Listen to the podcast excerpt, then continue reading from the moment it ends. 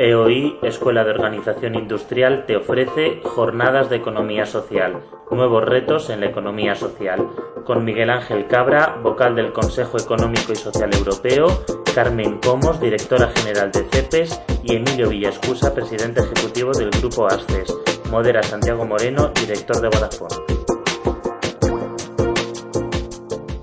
Vamos a comenzar esta mesa redonda yo pido disculpas a los ponentes porque probablemente algunas personas se incorporarán por la, durante, la, durante la mesa redonda, pero en estas circunstancias hay, hay dos escuelas de pensamiento. Hay una escuela de pensamiento que dice, bueno, cinco minutos de respeto para que entren los que no han llegado, y hay otra escuela, que es a la que yo pertenezco, que digo, no hay cinco minutos de, de respeto por respeto a los que estáis aquí a la, el precio a pagar es muy poco porque a lo mejor nos interrumpen un poquito cuando entren, pero no pasa nada.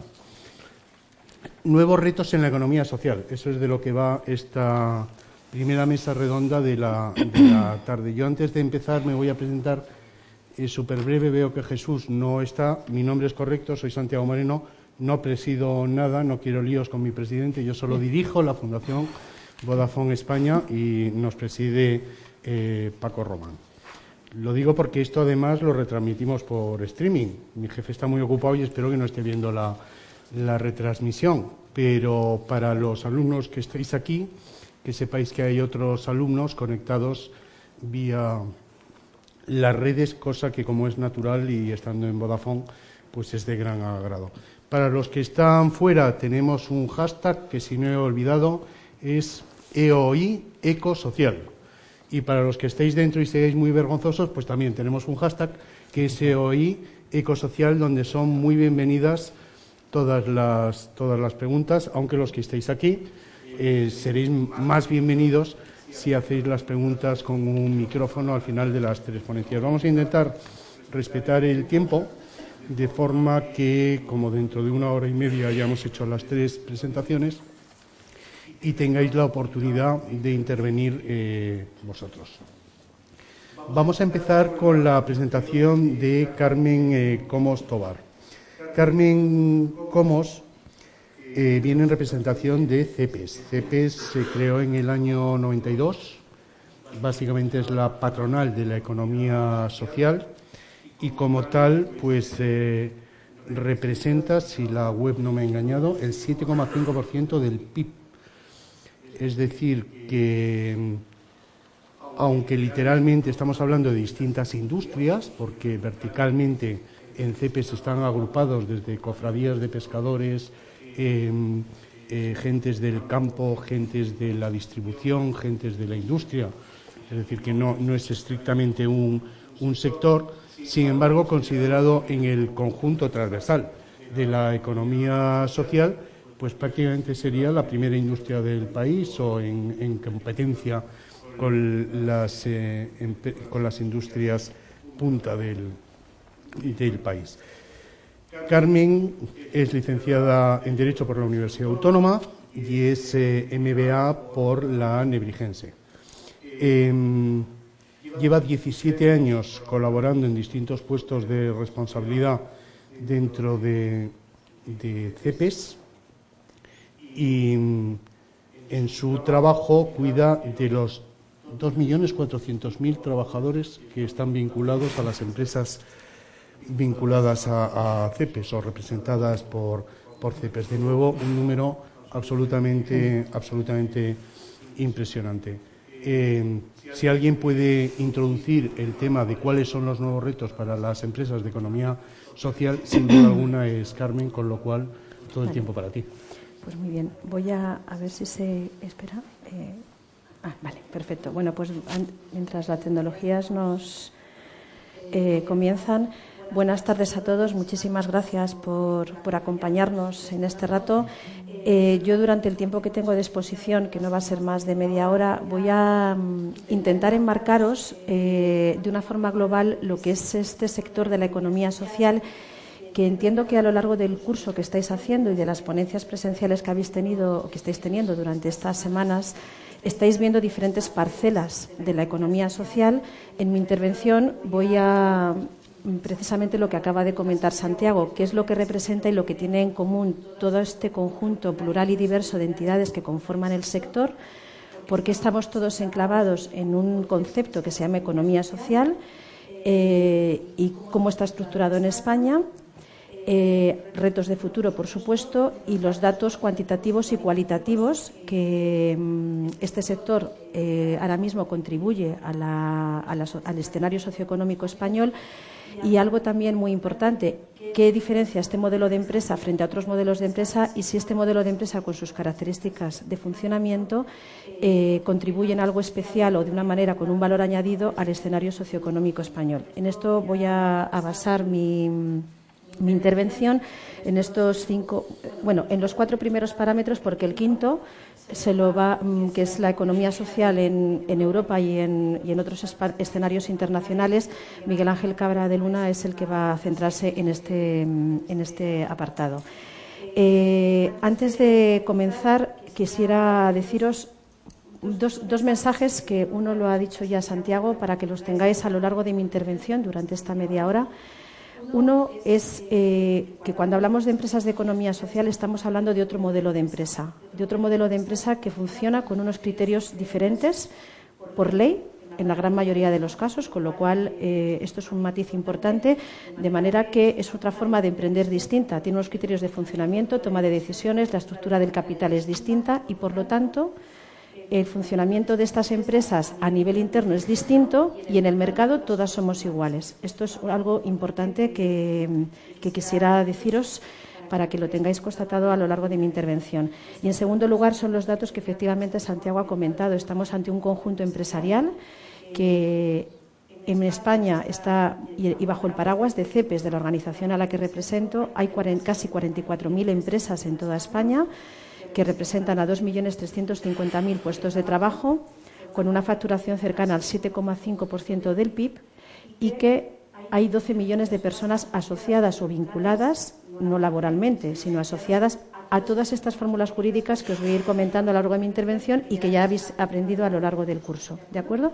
Entonces, estas son dos afirmaciones, dos constataciones que son, que son importantes como también creo que, mm, ya veis eh, por lo que me han comentado, eh, cuando nos referimos al concepto de economía social, eh, lo que os comentaba es un modelo empresarial que responde a una serie de criterios y valores muy concretos. Yo no me voy a centrar en esto porque creo que ya lo sabéis. Hay una ley, España es el único país, ahora mismo está Portugal y Francia intentando aprobar unas leyes que regulan y conceptualizan este sector de economía social pero es un modelo empresarial que está perfectamente regulado y definido en una ley que es la 5 2011, donde define este tipo de empresas, qué entidades la componen, eh, cómo tienen que los poderes públicos relacionarse con este tipo de entidades y, sobre todo, es una ley que pone en valor la contribución de este sector en determinados eh, escenarios de la vida económica lo principal que une a todas las entidades que conforman la economía social es que prima la persona por encima del capital. Y esto es algo, un principio que une a todas las fórmulas jurídicas que están bajo el paraguas de la economía social. Las cooperativas, sociedades laborales, mutualidades, centros especiales de empleo, empresas de inserción, asociaciones, fundaciones con actividad económica y las cofradías de pescadores, todas ellas, en su forma de funcionamiento y estrategia empresarial, cumplen este principio, primacía de la persona por encima del capital, importante. Segunda cosa importante, esto implica que la toma de decisiones funciona en base a una serie de parámetros de democracia, participación, la toma de decisiones se hace de una manera colectiva, con lo cual esto también es un criterio importante a tener en cuenta en este modelo empresarial. El reparto de beneficios. ¿Qué pasa con el reparto de beneficios? Pues también nos diferenciamos con respecto a otras empresas. Es o, con criterios colectivos, o sea, todos deciden lo que se hace con esos beneficios, o se reparten o se invierten en el desarrollo de la empresa o para cumplimiento del fin social de la misma. ¿De acuerdo? Entonces, estos son parámetros importantes que definen a este modelo empresarial. Eh, son empresas donde prima la solidaridad interna y la cohesión social si no existiera este modelo de empresas, por ejemplo, Eh, en el ámbito local habría muchísimos problemas porque estaría desierto prácticamente. Es una, em, empresas, como lo veremos ahora más detenidamente, se arraigan en el territorio, se ubican en el territorio, no se deslocalizan, aunque luego tienen grandes grupos empresariales que actúan en todo el mundo y se internacionalizan, o hay una determinados colectivos, discapacidad u otros tipos de colectivos en exclusión social que tendrían más dificultades para acceder al mercado laboral. Con lo cual, bajo todo este paraguas, cada una de estas fórmulas jurídicas, en su diferente manera de actuar, contribuyen o dan soluciones al sistema económico que otras fórmulas empresariales pues no lo hacen de esta manera tan evidente, ¿de acuerdo? Y luego, por supuesto, hay una independencia clara con los poderes públicos. Estos son una serie de principios que vienen en la Ley 5/2011 y que definen a este conjunto empresarial que ya todos conocéis perfectamente, que son las cooperativas, mutualidades, cofradías de pescadores, centros especiales de empleo, fundaciones, empresas de inserción, asociaciones y eh, sociedades laborales. En la Filmina pone asociaciones del sector de la discapacidad porque en el paraguas de CEPES, bajo CEPES, el movimiento asociativo del tercer sector de acción social no está todo incluido, pero sí que hay una parte importantísima de todo el sector de la discapacidad que sí está asociado en su globalidad en, en CEPES. Por lo tanto, estamos ante un conjunto empresarial que es verdad que es muy diverso, multisectorial porque actuamos en todos los sectores económicos con empresas de todos los tamaños, desde pequeñas empresas a grandes grupos empresariales y que tiene una presencia incuestionable en la sociedad con los datos que os acabo de, facilitar. Em, antes de mm, de explicaros por qué, eh, más eh, entrar un poco en la realidad, es importante saber por qué nace este movimiento empresarial, porque parece que ahora estamos más de moda porque mm, está más en, es un concepto que más que se, que se utiliza más, que, está más en los medios de comunicación, que está respondiendo de alguna manera más a las necesidades sociales o eh, a lo que demanda el, el empresariado.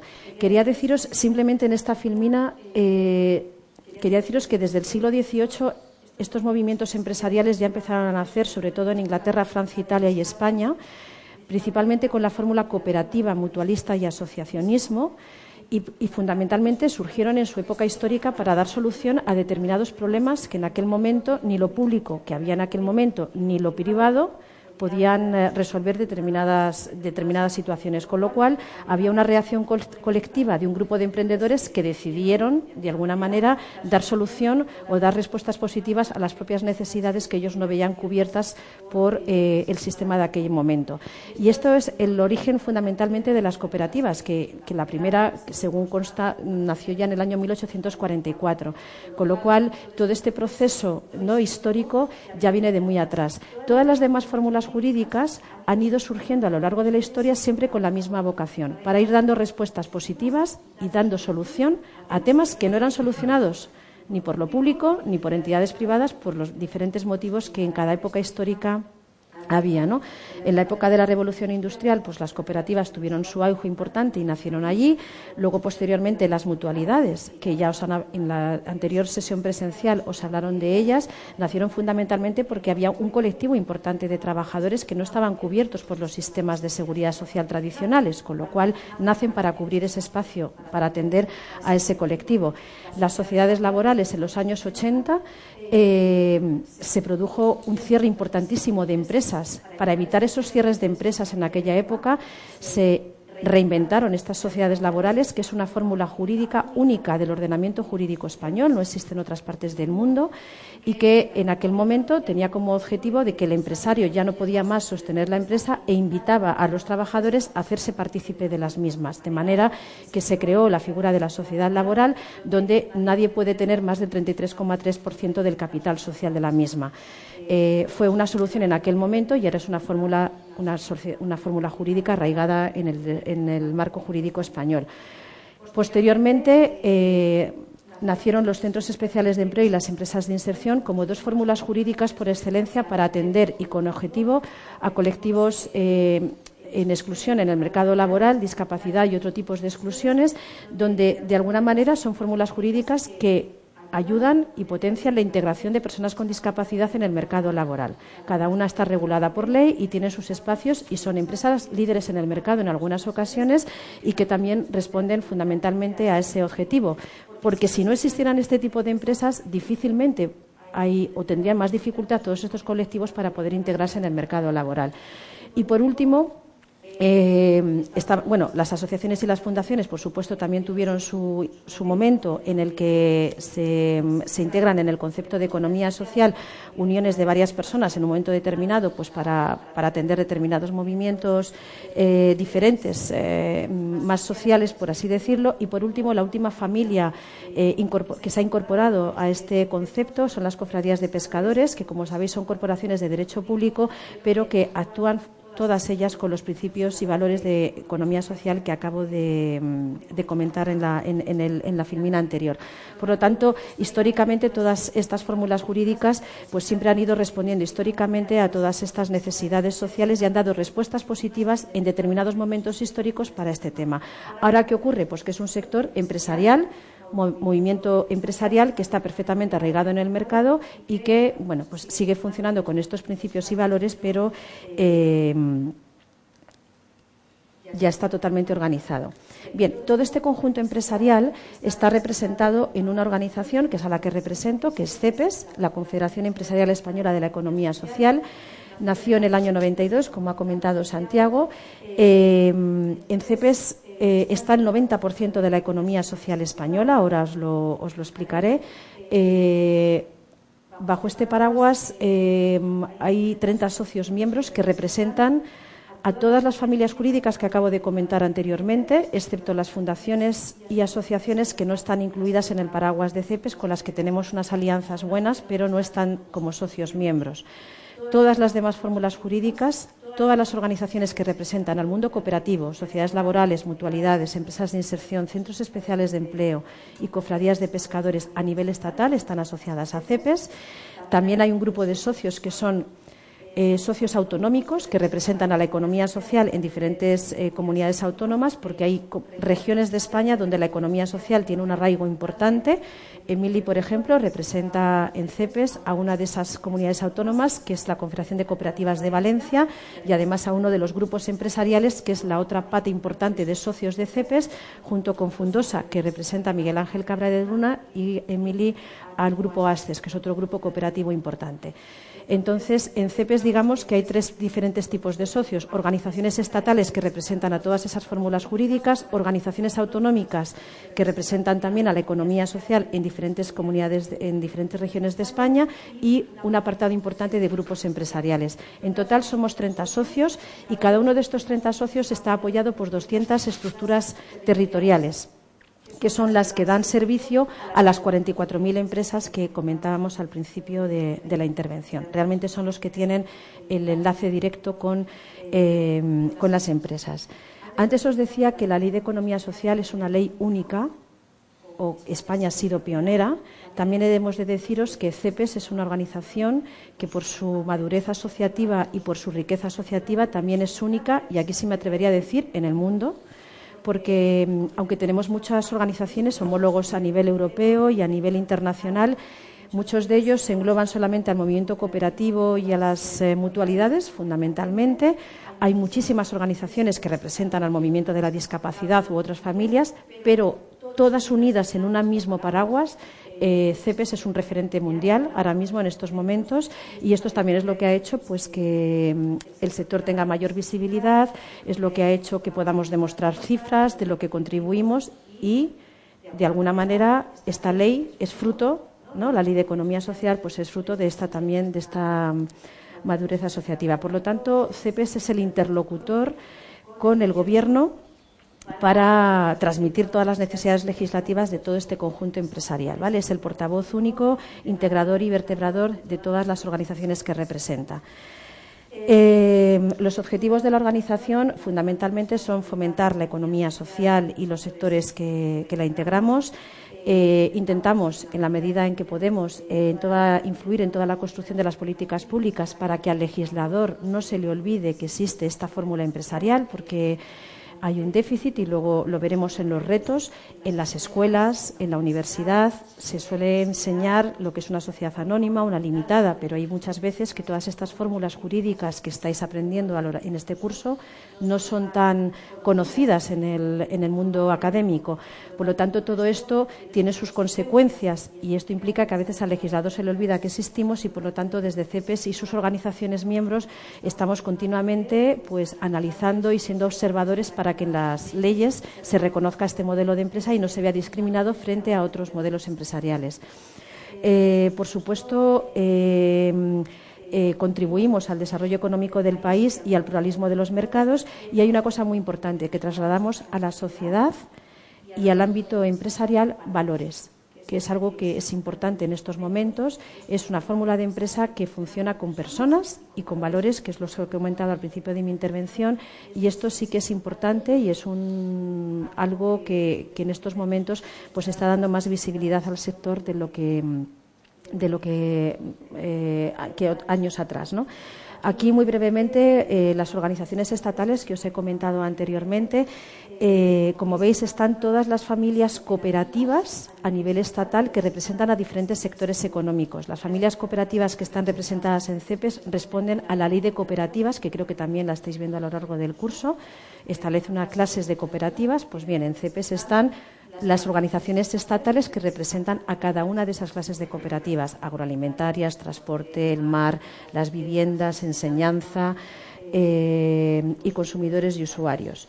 Luego están los representantes de las otras familias a nivel estatal, Confesal, que es la representante de las sociedades laborales, CENEPS, que lo conocisteis el otro día, de las mutualidades, FAEDEI, que también estuvo aquí con vosotros, empresas de inserción, las cofradías de pescadores, es el otro socio.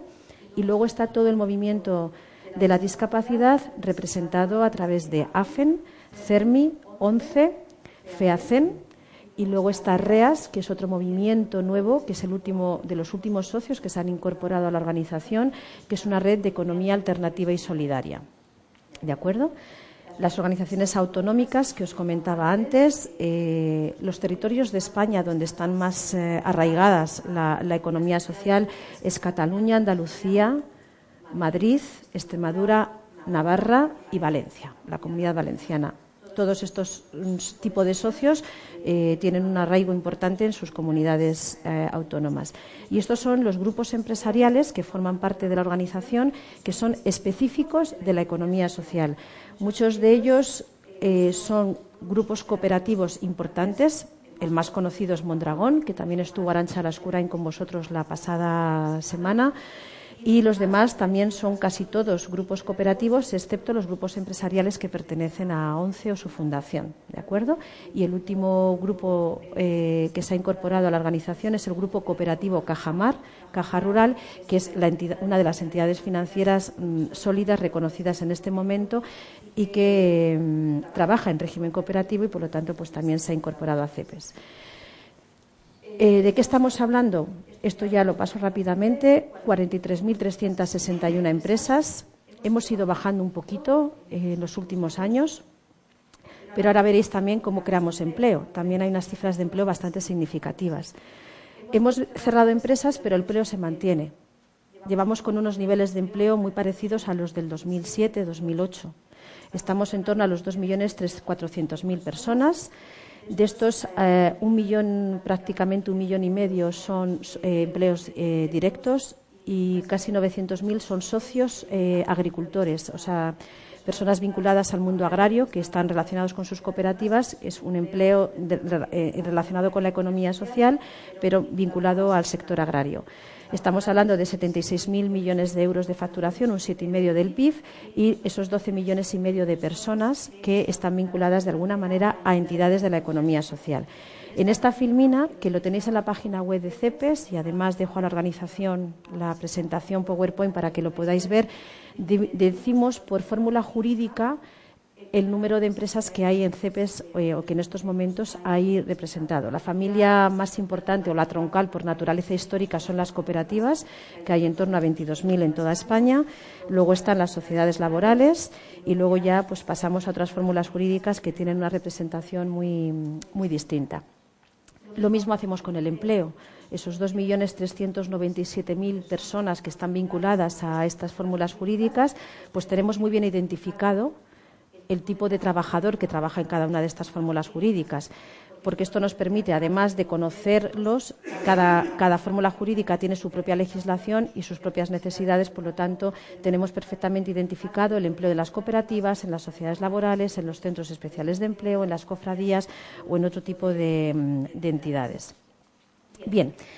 Eh, esta fotografía que ya yo creo que ya a lo largo del curso ya lo estáis, eh, la estáis teniendo y con estas primeras palabras de mi intervención donde os he intentado dar a un nivel global qué es este sector que esta quería deciros o sea, esta realidad empresarial que aporta realmente a la sociedad en estos momentos vale cuáles son eh, los valores o de lo que nos podemos sentir realmente orgullosos como, como realidad empresarial la primera de ellas es el mantenimiento y creación del empleo Ahora lo diré más adelante, ¿vale? Pero en el año 2010, 2011 y parte del 2012, en plenos años de crisis económica, la economía social en todas sus fórmulas jurídicas hemos creado 6.037 empresas y se han creado 48.000 puestos de trabajo.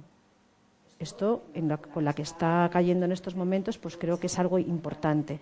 Por lo tanto, eh, no solamente estas fórmulas jurídicas donde los propietarios de la empresa son los propios trabajadores, es lo que está haciendo que mantengan el empleo más por encima de los esquema tradicional frente a otras empresas.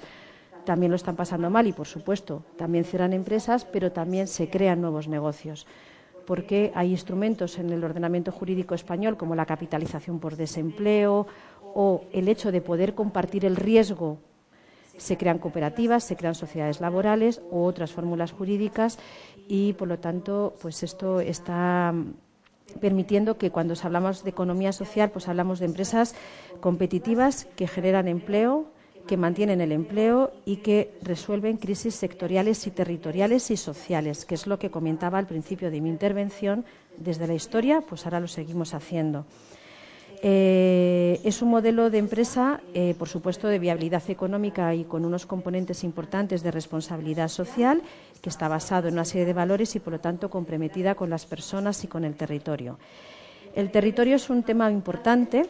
Ahora también os lo, os lo diré rápidamente, pero allá donde hay más implantación de empresas de economía social, hay menos em-, desempleo. Esto es una fórmula casi matemática, diríamos, ¿no? Y, se comprueba en muchísimas partes de España, en zonas locales.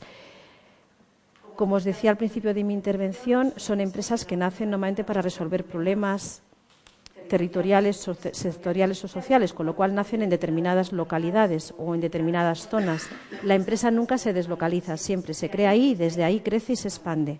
Entonces esa vinculación con el territorio pues es muy, es muy importante.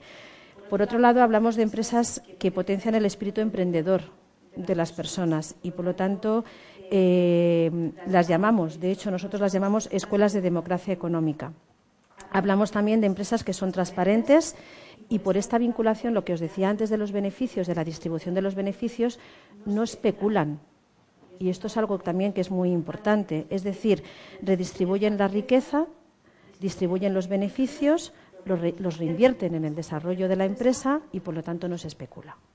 Y esto es otro valor importante de este modelo empresarial, un valor importante que trasladamos al resto de, las empresas que también es necesario que convivan con, en el escenario socioeconómico, pero que es algo importante que nos define o que nos diferencia respecto a otros modelos. ¿De acuerdo? Y bueno, eh, lo demás hace referencia pues, a la toma de decisiones de forma democrática, participativa, etcétera.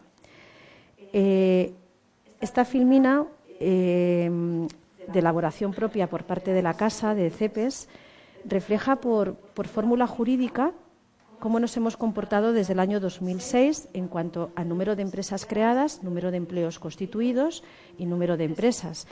Eh, como veréis, desde el año 2006 al año 2012, perdonad, pero no se ve muy bien, pero bueno, como la vais a disponer de ella, se, se han creado desde el año 2006 al tercer trimestre del 2012 18.117 empresas y 142.742 empleos, ¿vale?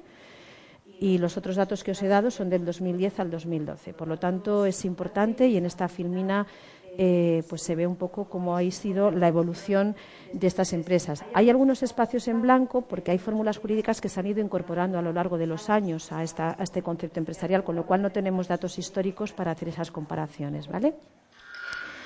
El, empleo.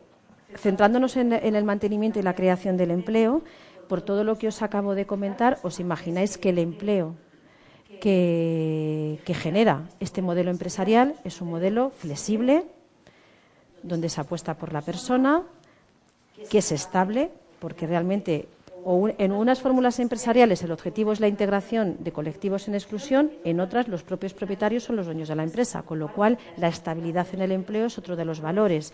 Eso implica que el 80% del empleo en las empresas de economía social son, eh, eh, de contratos indefinidos. Eh, la igualdad es uno de los criterios importantes en, nuestras empresas, al igual que lo es la, conciliación. Por lo tanto, igualdad, estabilidad, conciliación, apuesta por la persona, cohesión y flexibilidad son características fundamentales del empleo que generan las entidades de economía social. ¿Qué está pasando en estos momentos? Pues que estamos volviendo a la época de los años 80, que hay muchísimas empresas que están cerrando o que están en procesos de crisis importante y estamos en un proceso en el que nos estamos encontrando con muchísimos casos, sobre todo concentrados fundamentalmente en Navarra, en el País Vasco y en la, cornisa mediterránea, de empresas que antes de cerrar, los propios propietarios invitan a los trabajadores, vamos a seguir juntos en esta historia.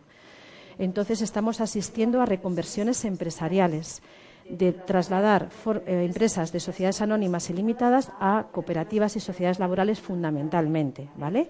Esto es una noticia de prensa de hace 15 días. ¿Vale? Como estas encontraréis bastante en el mercado. Por lo tanto, eh, se constata lo que os decía al principio de mi intervención. ¿no? Es un modelo empresarial ágil, flexible, mucho más eh, eh, digamos, dinámico que permite que, trabajadores puedan hacerse con la gestión de la empresa. Capitalizan su desempleo, renegocian, es una, es una reconversión que efectivamente es un esfuerzo para todos, pero se está evitando muchísimos cierres de empresa. Los efectos positivos de la economía social en el territorio, que os comentaba también al inicio de la intervención, Aquí os he puesto tres ejemplos que controlamos y, seguro que hay muchísimos más, pero hemos puesto estos tres porque son de Euskadi, Andalucía y Murcia. Tres espacios, tres comunidades autónomas de diferente signo político, donde, a mayor empleo, perdón, a mayor implantación de empresas de economía social hay eh, mayor, eh, menor desempleo, ¿vale? Perdonar un segundito que voy a ir directamente a los retos, porque esto lo va a decir todo eh, Miguel Ángel, que me quedan cinco minutos. Vaya, más lento. Ahora, retos. Ya me voy a centrar en los retos. Ya os he hablado un poco de todo lo que es eh, el sector eh, los valores, eh, cómo nos centramos en el mantenimiento y creación del empleo. Entonces, ¿a qué retos se enfrenta este sector empresarial? Bueno, hay uno que es muy importante y es a incrementar la visibilidad del sector, porque a pesar de todas estas cifras, a pesar de todo esto que os he comentado, pues todavía es un sector Mm, cada vez más conocido, pero que necesitamos incrementar la visibilidad como un claro ejemplo de modelo empresarial donde la racionalidad económica y el progreso social son criterios compatibles. Eh, tenemos que visualizar que es un modelo empresarial que es capaz de trasladar valores al mundo empresarial y, por lo tanto, acercar el concepto de empresa y emprendimiento eh, a otros modelos de empresa y a los poderes públicos tenemos que situar estos modelos de empresa en un escenario, en el escenario como protagonistas, ¿no? También junto con otros modelos empresariales del escenario económico. Es un excelente instrumento para fomentar el emprendimiento juvenil. Esto es importante por todo lo que se he comentado en mi intervención. Eh, tenemos que ser capaces de potenciar y crear empresas en sectores emergentes, porque los hay. Está el sector de las personas a la dependencia, educación, servicios sociosanitarios, el sector agroalimentario, todos estos nichos de mercado que hay ahora mismo en análisis de estudio, pues las empresas nuestras tienen que estar ahí. Eh, tenemos que mm, tener el reconocimiento público suficiente ¿no? pues para estar en todas las políticas públicas, eh, que haya un reconocimiento en todo el escenario eh, público empresarial y económico para que no haya discriminación con respecto a estas fórmulas empresariales. Eh, tenemos que invertir en I D y, por supuesto, potenciar la internacionalización, que es lo que están haciendo todas las empresas, sean o no de economía social. Tenemos que fomentar a que los investigadores potencien la investigación en estas fórmulas jurídicas, incorporar la economía social en todos los niveles y fases de educación de todos los niveles formativos y, por supuesto, por seguir trabajando con una mayor participación en el diálogo institucional y, social, que es lo que hace realmente la organización a la que represento y todos los socios de CEPES en sus diferentes escenarios, ¿no? que, es, que es un poco la, el objetivo fundamental de, este tipo de estructuras y este tipo de asociaciones. Y hay más cosas que os quería contar, pero supongo que en el diálogo pues lo podríamos eh, profundizar. Y ya aquí termino mi intervención.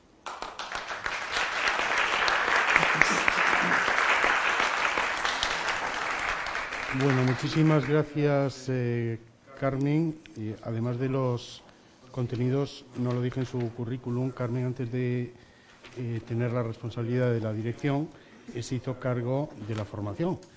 Y sus habilidades docentes yo creo que han quedado absolutamente claras. Lo ha dicho ella, pero yo insisto, en la web de CEPES, los que no os la hayáis trillado ya, y por el curso que estáis haciendo deberíais haberlo hecho, en la web de CEPES encontráis un marco panorámico. Las webs de los otros ponentes debéis visitarlas también, pero son casos particulares en los que podéis contrastar el éxito de determinadas iniciativas. La de CEPES, como patronal, tiene una cantidad enorme de información que Carmen, por respeto al, al tiempo, no ha entrado en profundidad, pero si uno va a estudiar algo sobre empresas de economía social, uno de los puntos de entrada, sin duda alguna, no, es www.cepes.es y si queréis empezar por el principio, barra documentación.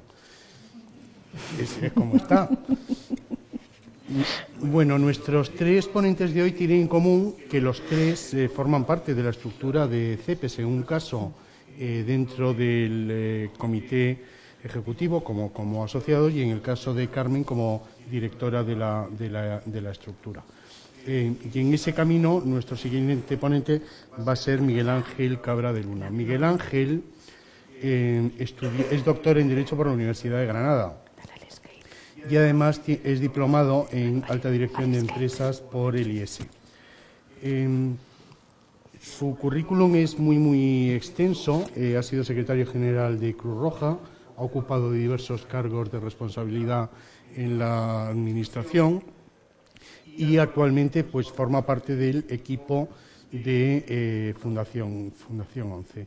Su responsabilidad es director de Relaciones Sociales e Internacionales y Planes Estratégicos de la propia Fundación 11. De este puesto yo destacaría dos cosas. Una, que es compañero de equipo de dirección de Jesús Hernández, el director del curso, a pesar de lo cual acepta sus invitaciones para participar en, en, los, en los cursos y por otro lado que tanto por su vertiente internacional como por su responsabilidad en cuanto a los planes estratégicos de la eh, Fundación, pues tiene una atalaya privilegiada desde la que analizar la economía social y especialmente, según dice la, etimología de la palabra estrategia, mirando hacia adelante, intentando prever las distintas circunstancias, con lo cual eh, nadie más titulado y habilitado para hablarnos sobre los eh, retos que el doctor Cabra de Luna. Doctor, es tu turno. Muchas gracias, Santiago, por esta introducción. Eh, en primer lugar, yo quisiera dar, eh, agradecer a la Escuela de Organización Industrial, a la Fundación Vodafone y a la propia Fundación 11 por haberme invitado aquí.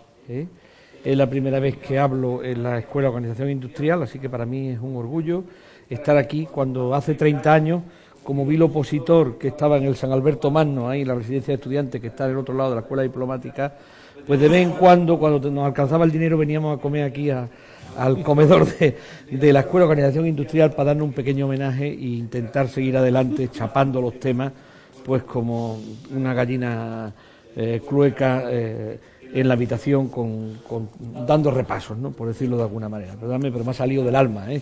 ha salido del alma porque es así, tal verídico como lo estamos hablando.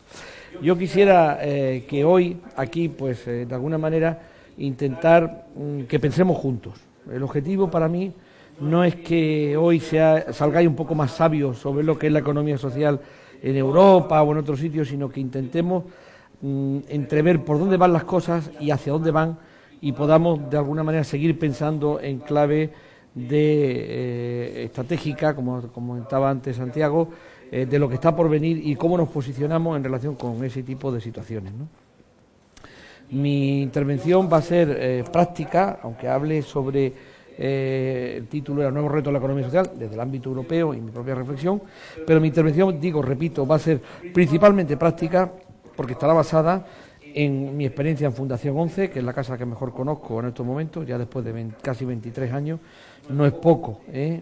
Eh, en CEPES, de donde también eh, soy vocal de la Junta Directiva, como hemos comentado antes, del Centro Europeo de Fundaciones, que es la organización europea de las fundaciones, de donde soy miembro de su Consejo de Administración también hace ya más de una década, y del propio Comité Económico y Social Europeo, donde estoy hace 13 años en representación de CEPES. Y el Comité Económico y Social Europeo es un organismo consultivo de Europa, por donde todas las normas eh, de carácter eh, económico, social, acaban pasando para informe, ¿no? Y por tanto, eso para mí ha supuesto también una experiencia y supone una experiencia y muy importante para incidir en la normativa comunitaria y para ver qué es lo que viene de, Europa, porque eh, no nos olvidemos que el 70% de lo que se publica en el Boletín Oficial del Estado, el 70%, un 7 y un 0, viene previamente decidido desde Bruselas, con lo cual o estás allí entrando y saliendo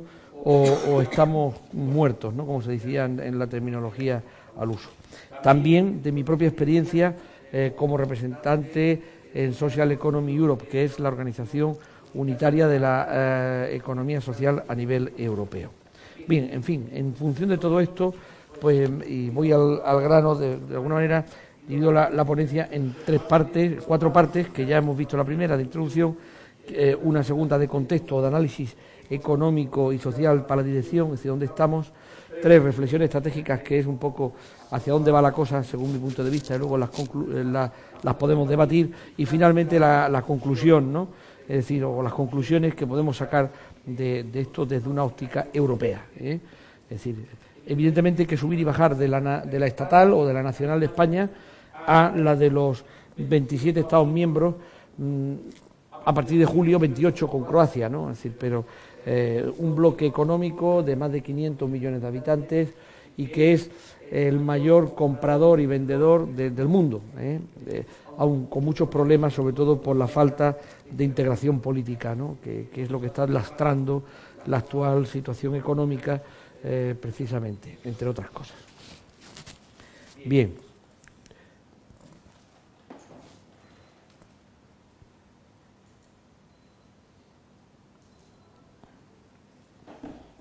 Vamos a analizar el, contexto una vez visto esta, la perspectiva adoptada y las reflexiones de contexto. ¿no?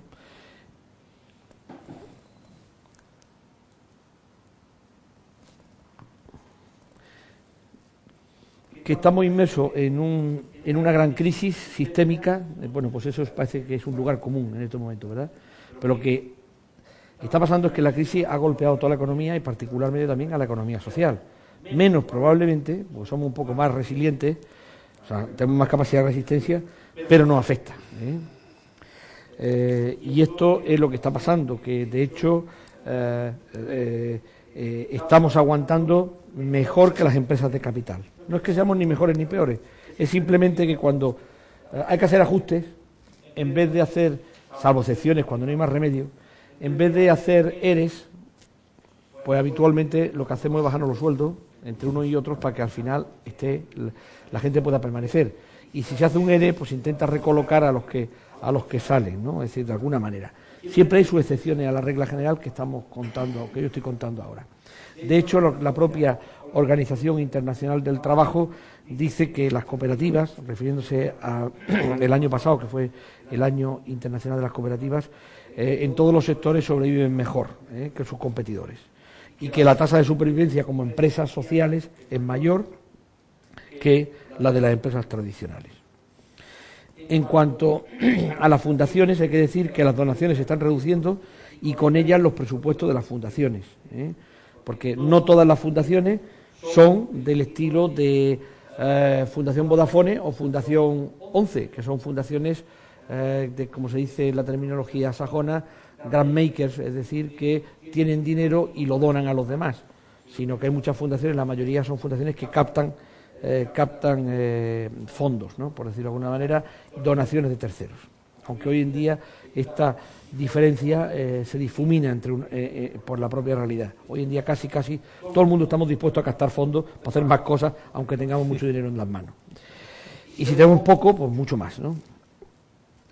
También hay que decir que las fundaciones españolas han sufrido menos que las fundaciones anglosajonas la crisis, entre otras cosas porque nuestras mm, inversiones o nuestros assets, como se dice, el capital fundacional no está invertido tanto en bolsa o en, eh, mercados de valores o en, fondos de, capital riesgo, etcétera, como las fundaciones sajonas que han sufrido una gran, sobre todo en Estados Unidos, un, gran deterioro de sus capitales eh, fundacionales. En fin, esta crisis hace que nos afecte a que tiene efectos a medio y largo plazo que en la actualidad no son tan evidentes, pero que entenderemos con el tiempo. Cada vez hay una mayor demanda de ayudas y servicios sociales. Se ha incrementado la demanda de atención sanitaria y psicológica por problemas derivados de la situación económica. El, eh, el, recorte drástico del gasto público, que no es pasajero, sino que está para quedarse, desafortunadamente, generará nuevas necesidades y espacios que deberán ser ocupados por otros actores, etcétera. Y ahí están, pues, todo lo que es el entorno de la economía social y particularmente el mundo fundacional como eh, parte de esta economía social.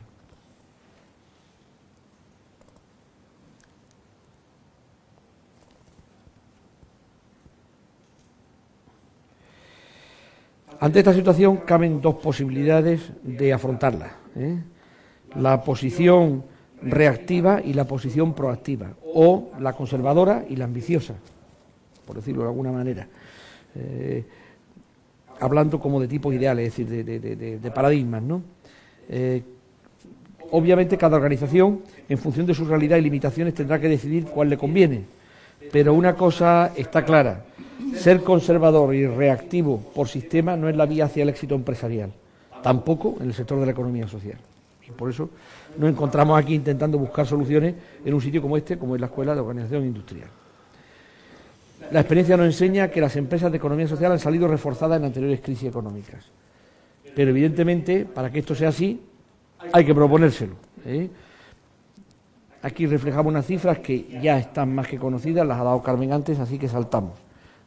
Pero bueno, venimos a representar 43.000 empresas, 7,5 del Producto Interior Bruto, etcétera. De hecho, eh, el Parlamento Europeo ha tenido varios pronunciamientos sobre la importancia de la economía social, también el Plan Europeo de Recuperación Económica. En el Comité Económico y Social Europeo también hemos emitido o aprobado varios dictámenes sobre la diversidad de formas de empresa, porque habitualmente, diversidad de formas de empresa, digo, porque habitualmente el empresariado tradicional solo admite de una forma cortoplacista la forma eh, de la sociedad mercantil por acciones, como esa es la mayoritaria en estos momentos, pues se creen que el mundo empresarial empieza y acaba ahí. Pero existen al menos, según identificamos nosotros, en ese dictamen del que tuve el honor de ser el ponente sobre la diversidad de formas de empresa, como dio 10, al menos 10 maneras de hacer empresa. Desde las antiguas, tipo la cofradía de pescadores, que se han puesto de manifiesto antes eh, por parte de, Carmen, como las sociedades comanditarias, es decir, todas las auditorías, eh, Consultorías son sociedades comanditarias, que no son por acciones, por ejemplo. Y sociedades familiares, sociedades cotizadas en bolsa, sociedades multinacionales, en fin. Y todas ellas, al final, son formas de hacer empresa. ¿eh? Y por tanto, no debe de excluirse a ninguna de ellas. O dicho de otra manera, en la situación de crisis en la que nos encontramos, toda forma de emprender es válida siempre y cuando genere valor, genere riqueza, genere empleo. Y ahí es donde nosotros nos tenemos que mover porque si no, como somos como el hermano pequeñito, y bueno, pues que te como hacíamos en las familias numerosas, yo tuve la suerte de nacer en una familia así, y a los más pequeños siempre les decíamos, nos decían, ¿eh? yo era pequeño, los pequeños en Andalucía, los cascarillas, ¿no? Ah, aquí se juega y tal y cual, te pasaba la pelota una vez y seguías jugando a los demás hermanos y tú no te enterabas, ¿no? Pues aquí nosotros tenemos que evitar que eso sea así, ¿eh? digo por meter un poquito de, gracia a esto de la clase, para no a estas horas de la tarde, ¿no? ¿Eh? La canícula ya que ya está cayendo, no estamos en verano, pero casi, casi se le parece. Pues por tanto, digo, tenemos necesidad de tener un hueco al sol, nuestro espacio, no hay que echar a nadie, no se trata de decir que la empresa por acciones eh, o mercantil propiamente dicha de, eh, de, corte capitalista y no valoro ideológicamente, sino en clave de derecho mercantil, eh, por acciones, es decir, una empresa que está generada por un señor o unos señores que han puesto un dinero y que espera legítimamente recuperar ese dinero y que les rinda unos dividendos. Muy legítimo y perfecto. Esto se llama empresas de capital o empresas capitalistas. Eh, en el caso de las empresas de economía social no es una contraposición, es una fórmula más. Se trata de empresas de interés colectivo, por decirlo de alguna manera, como ya ha expresado antes Carmen, en el sentido de que eh, no hay una devolución eh, al capital que se invierte, sino que la clave es el trabajo ¿no? y reinvertir los beneficios mayoritariamente. ¿Eh? Hay beneficios, pues se reinvierte en la actividad. Pues bien, eh, la economía social en estos momentos a nivel europeo deberá centrarse no solo en continuar su actividad en sectores industriales y de servicios tradicionales, sino también, y quizás de forma particular, digo, en los nuevos sectores emergentes, que luego los vamos a ver. También hay otro tema importante que es el reconocimiento político y jurídico, ya ha sido expuesto antes, hay una ley de economía social en España que ha sido pionera. En Portugal se acaba de aprobar, Carmen ya se ha aprobado, publicado en el Boletín Oficial de la República y firmado por el Presidente de la República, la ley de economía social portuguesa. Eh, en fin, eh, y eh, a nivel europeo se ha creado un, grupo de alto nivel sobre el emprendimiento social que tiene que ver con un reconocimiento de estas formas de empresa en general. Pues pasamos entonces a la Tercera parte, ¿eh? reflexiones estratégicas. ¿Qué es lo que tenemos que hacer en esta situación de crisis y con este contexto, este entorno que eh, turbulento donde nos movemos? Pues eh, este escenario complejo que se nos plantea, lo que nos debe de ayudar es a identificar las oportunidades, a centrar nuestras prioridades y a mejorar la eficacia de nuestro trabajo. Esto que es tan fácil de decir, bueno, pues hacerlo cuesta un poquito más. Porque hay que complicarse la vida y no siempre nos queremos complicar la vida, pero si no, no sobreviviremos. Eh, es ahora más que nunca cuando debemos demostrar que las empresas de economía social somos actores creíbles en los que se pueda confiar ¿eh? y en los que eh, podemos actuar en los buenos y en los malos tiempos y que podamos añadir un valor añadido a la sociedad. en cierto modo, la crisis está suponiendo un replanteamiento del modelo económico actual y por ende de la frontera entre los distintos sectores, lo público, el privado y el no lucrativo. O por decirlo de alguna manera, no sé si sabéis que la OCDE diferencia los sectores económicos desde los años 70 en, tres, ¿eh? como si tuviéramos un queso y tiene tres, tres partes. El sector privado mercantil, con ánimo de lucro, eh, y, con, y ese ánimo de lucro con, que, se, que reparte beneficios, ¿vale? El sector público, que es el sector del Estado, los organismos autónomos y las empresas públicas, y un tercer sector o economía social, que ahora, como, creo que sería su nombre, que lo conformamos el tipo de realidades que hoy estamos aquí en esta mesa. ¿eh? Y dentro de, ese, eh, de la economía social hay dos patas. ¿eh? Y aquí sigo al profesor Barea, insigne catedrático de, de, este país, que ha estado en muchísimos cargos, tanto públicos como en la empresa privada.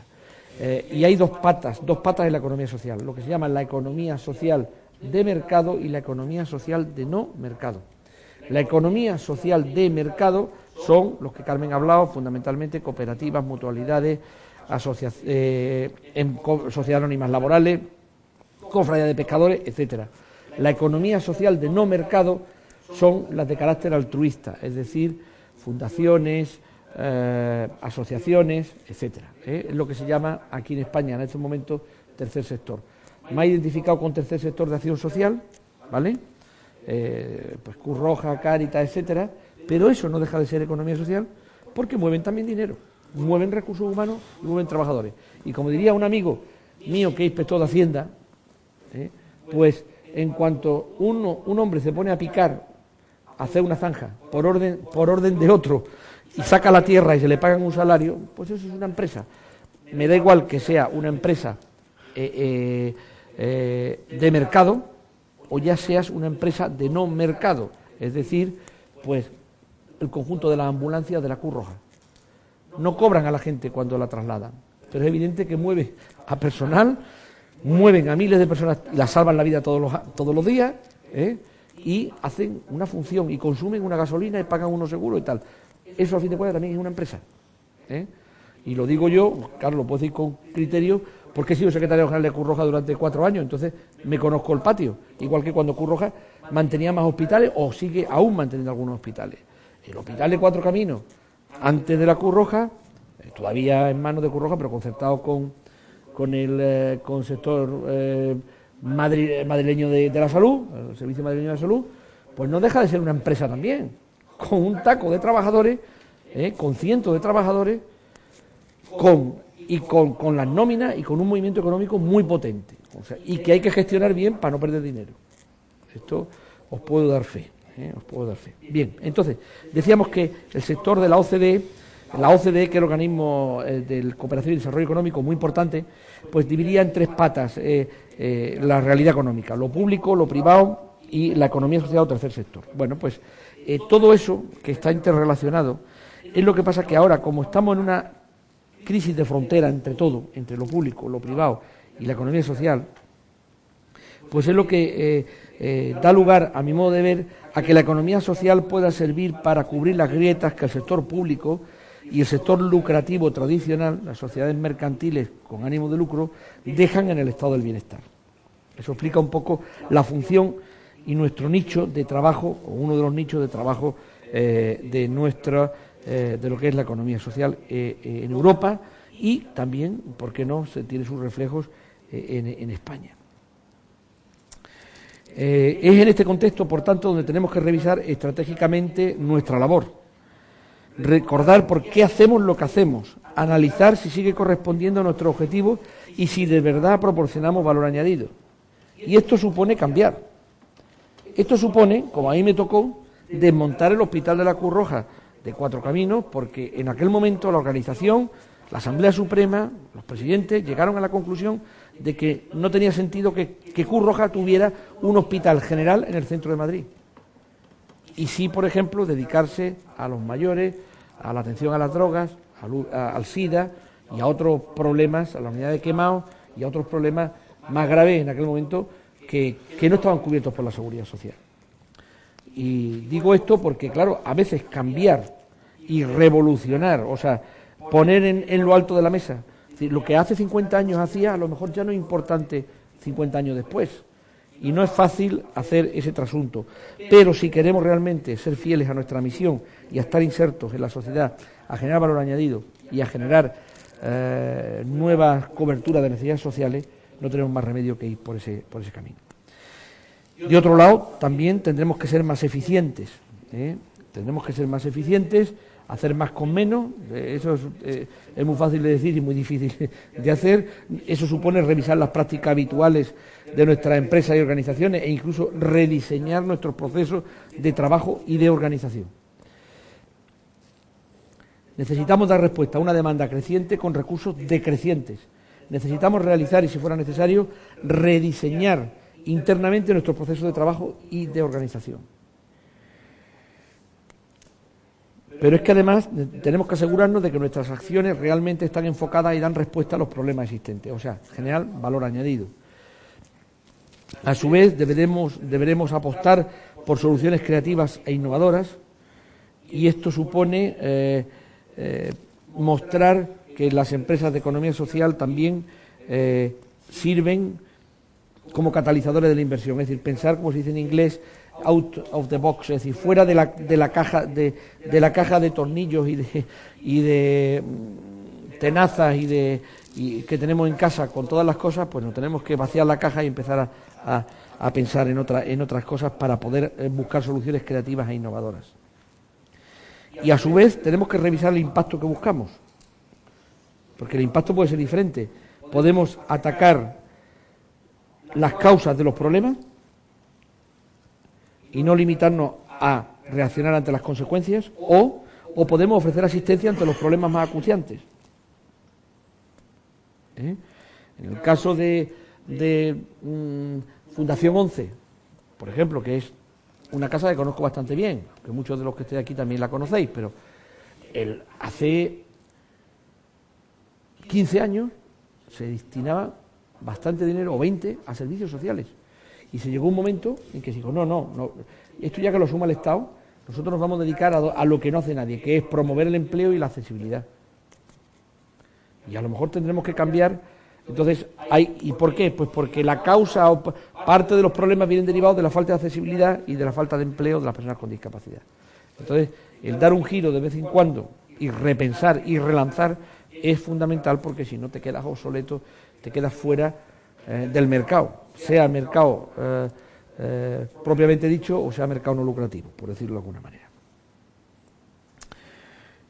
Y a su vez también necesitamos nuevos paternariados o colaboraciones estratégicas con otras empresas de nuestro sector de actividad, creación de economías de escala para tener éxito. Por ejemplo, lo que estamos haciendo aquí hoy. Aquí, pues, pues han puesto de acuerdo la Escuela de Organización Industrial, la Fundación Vodafone, Fundación 11 para lanzar esta experiencia. Y los fondos estructurales probablemente. No, desconozco si esto está financiado con el Fondo Social Europeo, pero bueno, puede ser. ¿eh? En fin, todo eso son nuevos paternariados, nuevas colaboraciones estratégicas para hacernos más fuertes, para afrontar mejor la magnitud de los grandes problemas que, que tenemos y tener economías de escala para tener éxito. Voy ya concluyendo.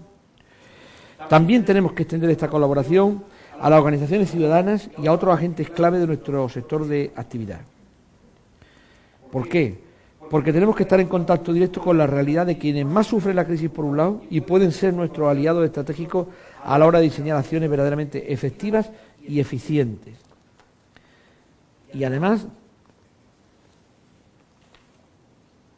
aquellas empresas de economía social que dispongan de los recursos necesarios, como es el caso de determinadas fundaciones de, de, promoción o de grand making, como decía antes, o sea, de, donaciones, como, como pueden ser las nuestras, eh, aunque seamos cada vez menos, debemos considerar poner en marcha programas específicos contra los efectos de la crisis. Esto ha pasado en muchos países de Europa.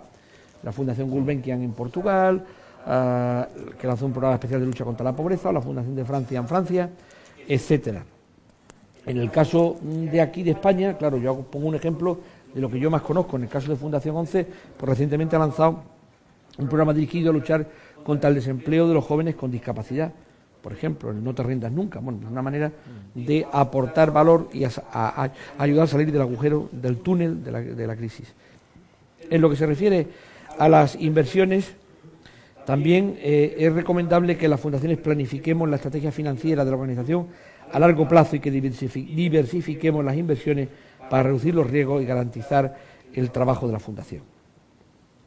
A su vez, es fundamental también que el sector financiero de la economía social los bancos cooperativos, algunas mutualidades, las cajas de ahorros, ¿eh? pues puedan, eh, aquellas que sigan en funcionamiento como tales, potenciar su línea de crédito dirigida a organizaciones de la economía social. De hecho, los bancos de la economía social a nivel europeo, que representan un 21% de la cuota de mercado del sector financiero en Europa, solo han sufrido un 7% de las pérdidas incurridas a la banca europea. O sea, han funcionado mejor que los bancos tradicionales.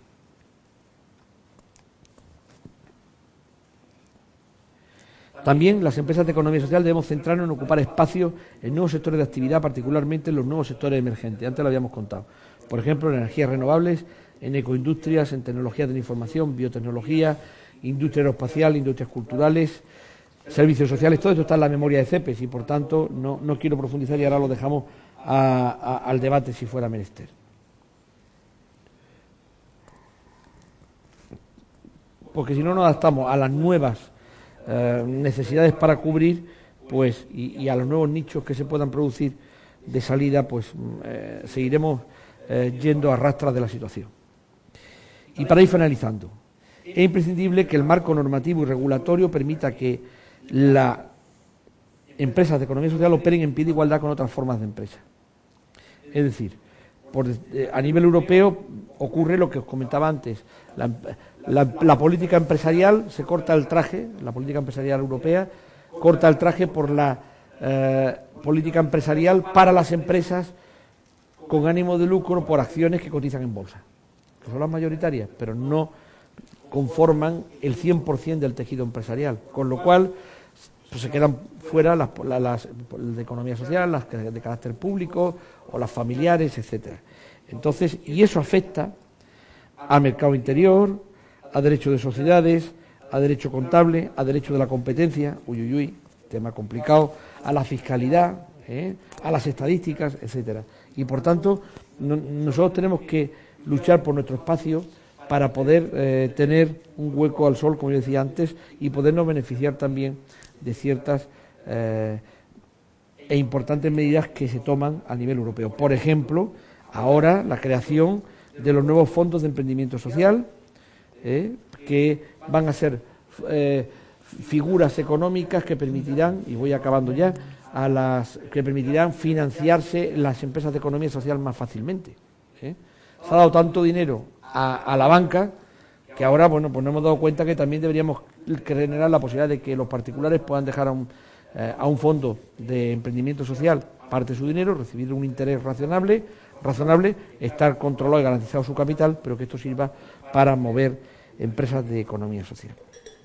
Hay que fortalecer también a, a la organización matriz a nivel europeo, que es Social Economy Europe, y finalmente eh, debemos luchar por una mayor participación de la economía social en el diálogo social y en otras instancias institucionales. Es decir, eh, el poder tener una voz en el concierto de las grandes decisiones.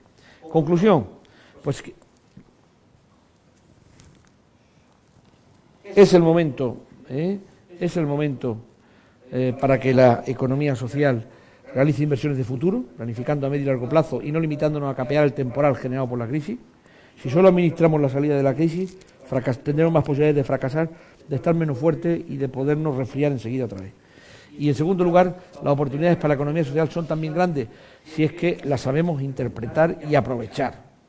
Es decir, en este sentido, pues esta jornada nos sirve de reflexión y de apoyo mutuo eh, para que eh, pueda la economía social pueda responder con éxito a los retos a los que está enfrentando, salga reforzado como sector, no debilitado y que esperemos que acabe cuanto antes. ¿eh? Y muchas gracias por vuestra atención y perdonar por la premura porque creí que iba a durar menos de media hora, pero me la he comido entera, ¿eh? prácticamente.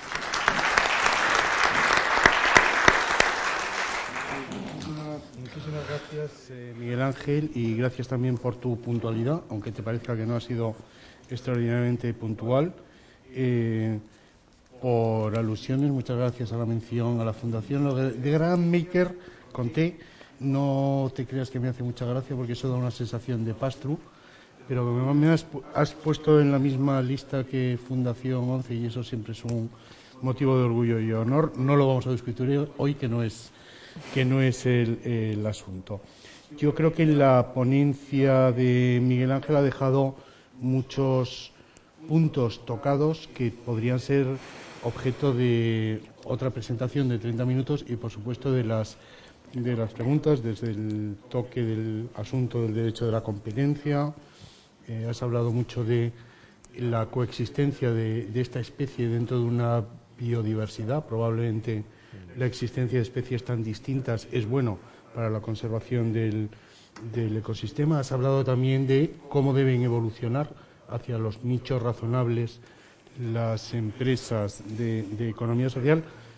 En 30 minutos no daba tiempo para más pero junto con la web de CEPES seguro que eh, se pueden ir generando un montón de, preguntas. Otra web que os aconsejo que visitéis es la del grupo Astes, que se llama así, grupoastes.com. Nuestro siguiente ponente es Emilio Villascusa. Em, yo diría que en la primera ponencia desde la patronal hemos visto cómo se mueve la flota de los barcos de la economía social. Luego nuestro amigo el estratega, el, doctor, em, lo que nos ha contado es el punto de vista de quien lleva los giróscopos y todo el instrumental de navegación. Ahora Emilio va a dar la opinión del que lleva el timón de uno de los grandes barcos de esa flota de barcos de la, de la economía social. Sé que no es muy habitual, pero si él me lo permite le voy a citar antes de que empiece, porque sé que su ponencia seguro que incide. Os voy a leer lo que dice el propio Emilio en la carta de bienvenida de la web que os aconsejo visitéis mientras habla, grupoastes.com. Y dice, la economía social es uno de los modelos que más empleo genera. Tiene una sólida resistencia ante la crisis. Se multilocaliza y mantiene un permanente arraigo a su territorio. La verdad es que haber escrito esto te pone un compromiso porque hay que defender la, tesis. Emilio es presidente ejecutivo del Grupo Astes, probablemente más conocido por sus marcas comerciales que por el nombre del, grupo. Em, es, eh, como he comentado antes, miembro de la, de la Comisión Ejecutiva de Césped. Eh, su formación académica es ingeniero naval, de ahí mi referencia a los barcos. ¿Quién te iba a decir cuando estabas estudiando cómo sería tu navegación en el mundo, en el mundo empresarial? El grupo Astes em, tiene una diversidad enorme de stakeholders. Según pone vuestra web, 1,7 millones de socios consumidores con unos intereses específicos, 100.000 productores agrarios que también están asociados con unos intereses naturalmente diferentes que los socios consumidores y 10.000 socios trabajadores, em, que lógicamente tienen diferentes intereses a los dos grupos anteriores. Eh, presidirles y dirigir a todos ellos de forma coordinada hacia el, hacia el éxito es una tarea extraordinariamente complicada que esperemos que Emilio nos explique cómo se hace. Tu turno. Eh, muchas gracias. Bien, efectivamente es un reto y es un reto contaros después de la, de la presentación de Santiago, es un reto contaros eh, cómo lo hacemos, por qué lo hacemos y sobre todo con qué objetivos. En primer lugar, gracias a, a la Fundación Vodafone, a la Fundación 11 y a la Escuela de Organización Industrial por invitarnos a compartir este espacio con, todos vosotros y vosotras. Y la idea es, efectivamente, como decía antes Miguel Ángel, reflexionar. Vamos a intentar reflexionar lo más eh, rápidamente posible. Yo os voy a alargar una serie de cosas. Primero, presentarme, más allá de la amable presentación de Santiago, presentar sobre todo el grupo y qué es lo que hacemos y cómo lo hacemos. Y a partir de ahí, situar alguna, alguna eh, situaros en alguna situación de, debate ¿eh?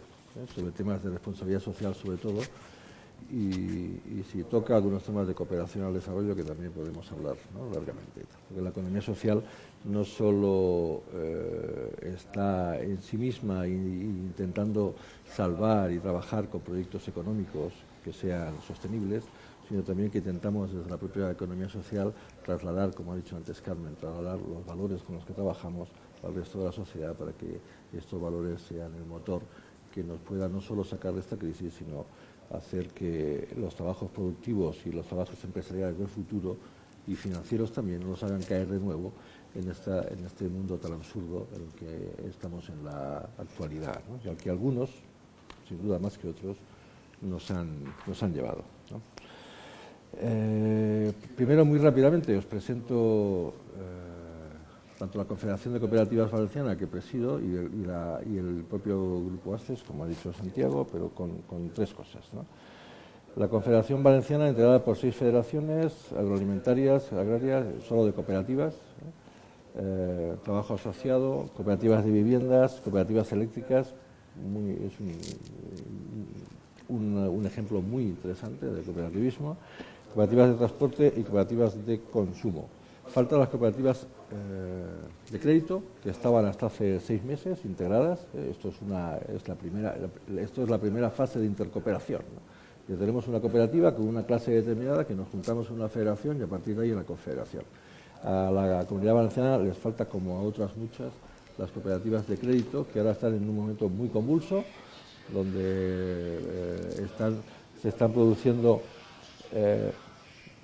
pues, muy bien se están produciendo eh, La competencia. ¿eh? Esto, es para animar.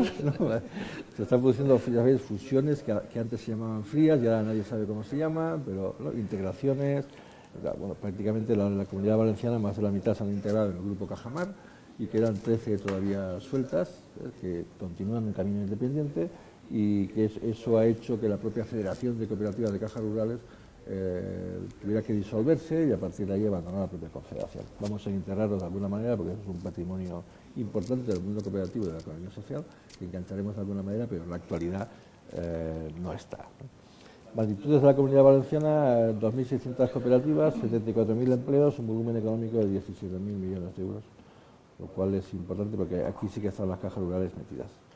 Eh, calculamos que un millón y medio de personas de la comunidad están, están dentro del sistema de la economía social, por lo tanto es uno de cada tres. son cifras realmente importantes, muy parejos a lo que es el tema eh, a nivel, a nivel estatal o nacional. Efectivamente, como ha dicho Santiago, presido un grupo, se llama Grupo Astes, porque hay que llegar más lejos. Eh, formamos parte de una de las figuras que existe dentro del mundo cooperativo, que son los grupos, los grupos cooperativos, para los que efectivamente se, forman parte, se integran dentro de toda la estructura de CEPES y los hay de diferentes tipos. El nuestro no es un grupo en vertical, no es un grupo de, simbiosis eh, absoluta, es un grupo de coordinación. Quiere decir que la cabecera del grupo, que, en este caso represento, no dirige todos los negocios que están dentro del grupo, sino que simplemente coordina una serie de acciones determinadas que todos los miembros ponemos en común. Una de ellas efectivamente es la RSE, pero otra vez otra es todas las políticas de igualdad, otras son todas algunas eh, políticas eh, laborales, algunas políticas de cooperación, algunas políticas de inversiones conjuntas, ¿de acuerdo? Esta es un, tanto una diferenciación que los grupos cooperativos eh, tenemos en marcha. ¿Cuáles son las marcas que están dentro de nuestro grupo? Como ha dicho Santiago también, pues, somos más conocidos afortunadamente por los grupos, por, la marca específicas comerciales y por las marcas cooperativas que por el propio grupo, porque el propio grupo no tiene negocio en sí mismo más allá, más allá de, las, de sus cooperativas. Eh, el motor de todo ello es la que está abajo, es Consum Cooperativa, que efectivamente es la más grande y es una cooperativa de consumidores que eh, eh, comparte ser cooperativa de consumidores junto a ser cooperativa de trabajo, porque todas las personas que trabajan en ella también lo son. Consum tiene en la actualidad alrededor de 1.700.000 socios consumidores y alrededor de 10.000 socios trabajadores. Y se dedica a su negocio es la distribución alimentaria, por lo tanto tenemos eh, supermercados de alimentación, básicamente, aunque también existen temas de, droguería y algo de bazar, en todo lo que es la franja eh, del Mediterráneo. Eh, la expansión la está desarrollando en la actualidad por Andalucía. Está en Cataluña, Comunidad Valenciana, algo en Aragón, Castilla-La Mancha, Murcia y en la actualidad está entrando por, Andalucía. ANECOP, que es la segunda en, volumen, es la cooperativa de segundo grado que reúne al, cooperativismo agrario, sobre todo el tema de frutas y hortalizas. ¿eh? Su producto principal son los cítricos, aunque no exclusivos, ¿eh? los cítricos naranjas, limones y demás, pero también trabaja con, eh, con caquis, que es el caqui persimon, que es la última gran innovación, que es el caqui duro, y, y trabaja con kiwi, trabaja con fresas. su, su, trabajo va más allá de la comunidad valenciana, eh, tiene agrupa 87 cooperativas de primer grado, alrededor de eh, no solo la comunidad valenciana, sino también Murcia, Andalucía, eh, Navarra, Extremadura, su ámbito de actuación, por lo tanto, de, producción es toda España y su ámbito de comercialización es todo el mundo. Trabajan alrededor, que comercializa alrededor de, 60 países, con lo cual tiene una fuerte, eh, una fuerte implantación de exportación. Florida Universitaria es un, es un grupo formativo que tiene desde escuelas infantiles hasta centros universitarios, que es la que un poco soporta toda la, todo el sistema de eh, formación directiva y formación eh, también societaria de la economía social. Y el Grupo Sorolla también es un grupo formativo en todas, en todas las, eh, las edades de formación, excepto la universitaria, y que compagina eso también con la gestión de servicios de, centros productivos, de, deportivos, ¿eh? sobre todo, piscinas cubiertas. Las magnitudes del propio grupo las tenéis aquí, son 10.800 trabajadores, factura 2.200 millones de euros, beneficios 37 millones de euros, inversiones 99. Eh, son cifras referidas al 2011, porque todavía no tenemos la de 2012, porque eh, Consum todavía no las ha hecho públicas, porque cierra los ejercicios el 31 de enero y por lo tanto hasta que Consum no, haga públicas sus cifras no podemos eh, hacerlas como grupo. Y esto lo haremos a lo largo del mes anterior. El año ha ido muy bien, por lo tanto este número lo vamos a, lo vamos a sumar y vamos a crecer alrededor del 7%. Las magnitudes eh, sociales, cuatro empresas asociadas, 79 cooperativas de base, 9.257 socios trabajadores, alrededor de 100.000 productores agrarios y 1.700.000 consumidores. Insisto que son cifras de 2011 porque en la actualidad los socios consumidores están llegando ya a 1.900.000, que son prácticamente los que trabajan con la cooperativa de consumo, que es Consumo. Eh, la misión, eh, como, habéis visto, son empresas eh, grandes, importantes, que algunas de ellas lideran su sector y, están siempre situadas en los niveles más altos del sector. ¿Por qué, por qué juntarse? ¿Por qué se meten en estos líos? No solo por cumplir el, primer, el, principio aquel de intercooperación, que dice que, que hay que hacer más cosas de las que uno hace normalmente, sino también porque están convencidos y estamos convencidos que hay que llegar más lejos y que juntos eh, tenemos un potencial que efectivamente por separado no tenemos. Con ese espíritu, hace algunos años creamos el grupo y a partir de ahí nos generamos aquello de decir, bueno, el grupo y las empresas grandes y las empresas que están liderando procesos tienen la obligación además de eh, potenciar la economía social en su conjunto y por lo tanto de proyectar todas las cosas que están haciendo en que eh, la fórmula de economía social sea una fórmula de éxito. Hay muchísimas situaciones en las que las, empresas de, éxito, Consum ya lo era hace muchos años, pero ni siquiera nadie sabía que era cooperativa, ¿no? porque todo el mundo trabaja siempre con las marcas y no con la, no dice después lo que es. ¿no? Todo el mundo dice Fagor, Fagor, que es domésticos, Fagor es una cooperativa. Eh, Consum ya tenía éxito como tal, pero nadie sabía que Consum era una gran empresa. ¿no? Bueno, Consum es una cooperativa, ¿no? y a partir de ahí necesitamos de las empresas de economía social que tengan éxito más allá y además que sea conocido, hacerlo conocer para que eso estire el sector, porque si no parece que siempre nos estamos moviendo con todos los respetos y con todo, eh, con todo el rigor, nos movemos siempre en áreas de, eh, de, poca, de poca importancia. ¿no? Parece que la economía social esté, eh, digamos, en áreas siempre secundarias, ¿no? nunca en los primeros niveles, y necesitamos de prácticas y de empresas potentes que con su ejemplo abanderen de alguna manera eh, todo el movimiento.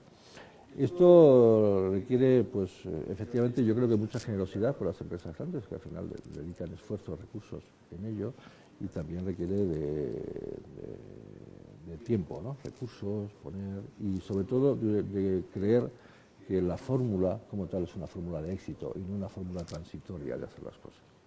Y por lo tanto, dice, cuando pensamos en que si todas las empresas se hubieran regido por algunos principios que tienen que ver con la economía social y que hoy se llama RSE, que después lo veremos, posiblemente, difícilmente estaríamos en una crisis tan, tan gorda como la que estamos, porque algunos valores habían predominado por encima de otros. Y efectivamente ha sido la falta de esos valores y la irresponsabilidad que eso conlleva eh, el vernos abocados en la situación en la que estamos. Por lo tanto, creemos en la fórmula y pensamos que esta es una fórmula que hay que compartir y hay que, trabajar. Voy a obviar rápidamente esto porque eh, sin duda lo importante es después discutir y entonces eh, en las discusiones y en los debates es cuando conseguimos ser eh, políticamente incorrectos. Y creo que en estos debates hay que ser políticamente incorrectos. Entonces mejor desde la mesa debemos de ser posiblemente correctos, pero en, el debate es cuando nos, nos podemos permitir no serlo compromiso con los asociados, participación, integrar, eh, resalta uno ya por las prisas, liderazgo, apostar por, el liderazgo de cada uno, innovar, hay que buscar fórmulas, intercooperar, es importantísimo la intercooperación, juntos llegamos muchísimo más lejos, y responsabilidad social. Implicarnos en el desarrollo económico y social de nuestro entorno, esto es fundamental. Cuando decía las palabras que, ha señalado Santiago, que efectivamente están en la introducción de nuestra página web de presentación, y tiene que ver con que el, mundo cooperativo no es solo, y nuestro grupo no pretende ser solo un grupo que efectivamente gana dinero, porque cuidado, nosotros queremos ganar dinero, yo no sé vosotros. Nosotros como grupo, todo lo demás nos parece muy bien, pero queremos ganar dinero. Esto, con esto peleo mucho con toda la gente de la, de la COE y con todos los grandes empresarios, diciendo, claro, no, vosotros, es que lo tenéis fácil. Pues al final, ahora llega una crisis y tal, y lo tenéis fácil, os bajáis el sueldo, que decía Miguel Ángel, y esto lo tenéis solucionado. Nosotros no podemos, coño, vienen los sindicatos y nos cascan. Nosotros no podemos bajar el sueldo, ni podemos, eh, lo único que nos queda es despedir. Y hombre, esto, cuando discutes, esto es un paquete. Nosotros podemos bajar el sueldo, y aceptamos todos, cuidado, porque esa es una decisión que tiene que tomar, ¿eh? que la tiene que tomar cada uno. Pero aquí lo que está, lo que tenemos claro en la economía social es que disfrutamos de más de una condición. Aquí somos accionistas y somos trabajadores, somos accionistas y somos proveedores, somos accionistas y somos consumidores, somos normalmente siempre somos accionistas porque la financiación es propia y después somos algo más, con lo cual esto nos, abre el campo para ver otras cosas. Entonces, bueno, pues esto, como, como decía, esto es un paquete cuando las cosas venían bien y ganábamos dinero, lo hacíamos de una manera determinada y lo repartíamos. Y entonces lo repartíamos. La gente no se lo lleva a casa, ¿no? Porque todos nos, descapitalizamos. Pero lo repartimos. Cada uno tiene su libretita, sobre todo en la de trabajo asociado, ¿verdad? que es lo más, lo más significativo. Cada uno tiene su libretita y se queda allí, oye, cuando se va, cuando no sé qué, tiene un dinero, está ahorrando. Y mientras tanto, reinvertimos, hacemos. ¿Tú cuando ganáis dinero hacéis esto? No, no. Pues los otros sí. Cuando vienen malas, que a veces vienen malas, entonces volvemos a plantear el tema y joder, pues ahora estamos perdiendo, ¿no? ¿Qué hacemos? Le pedimos a cuatro, nos bajamos el salario, nos, bajamos las horas de trabajo, socializamos el problema y damos una solución colectiva. Claro, esto dice, no, joder, esto, es que esto va contra la, contra la competencia, ¿no? Jugáis contra la competencia, joder, pues lo tienes fácil, hacer una cooperativa y, lo, y trabajas. Claro, ya no, parece que conviene. Pero efectivamente esto es lo que nos pasa. Cuando hablas de responsabilidad social, ¿por qué decimos muchísimas veces? Porque nosotros tenemos el, ¿no? tenemos ADN de la responsabilidad social al final, porque esto para nosotros es lo normal. Vosotros entendéis una cooperativa agraria que está en un pueblo determinado y que no se implique en el pueblo. Fíjate que es la agraria, ¿eh? que digamos, el mundo cooperativo casi las considera, esto aquí entre nosotros que no lo oye nadie, casi las considera las que menos cosas ponen en común, ¿no? Porque al final, las cooperativas agrarias, yo soy el dueño de mi tierra, la cultivo yo, hago yo, llevo el producto a un sitio y a partir de ahí se vende. Y eso es el cooperativismo agrario, ¿no? Pongo en común la comercialización. Dice, bueno, pues incluso estas tienen mucho que ver. Hay muchísimos pueblos en, España que la única industria es la cooperativa agraria. La única, ¿eh? y la que mantiene el tema del desarrollo rural, de tal, la que mantiene el, el centro de día la que mantiene el trabajo, no sé qué, la que mantiene el, el, equipillo de, de, baloncesto del pueblo, el equipo de, es la cooperativa claro, nosotros no nos pueden decir esto de la, implicación de la, de la, cooperativa en el desarrollo local y, en el territorio, y tal, joder, lo he hecho toda la vida. El problema es que no lo sabemos. Esto lo hace una empresa de capitales y lo mete en no sé qué, tal, lo pone, y esto eh, forma parte de la el marketing relacional, el marketing... Las cooperativas lo han hecho toda la vida y no hemos sabido decirlo. Pero cuando decimos esto, eh, esto es lo que enraiza con, el pueblo, es que es eso, ¿no?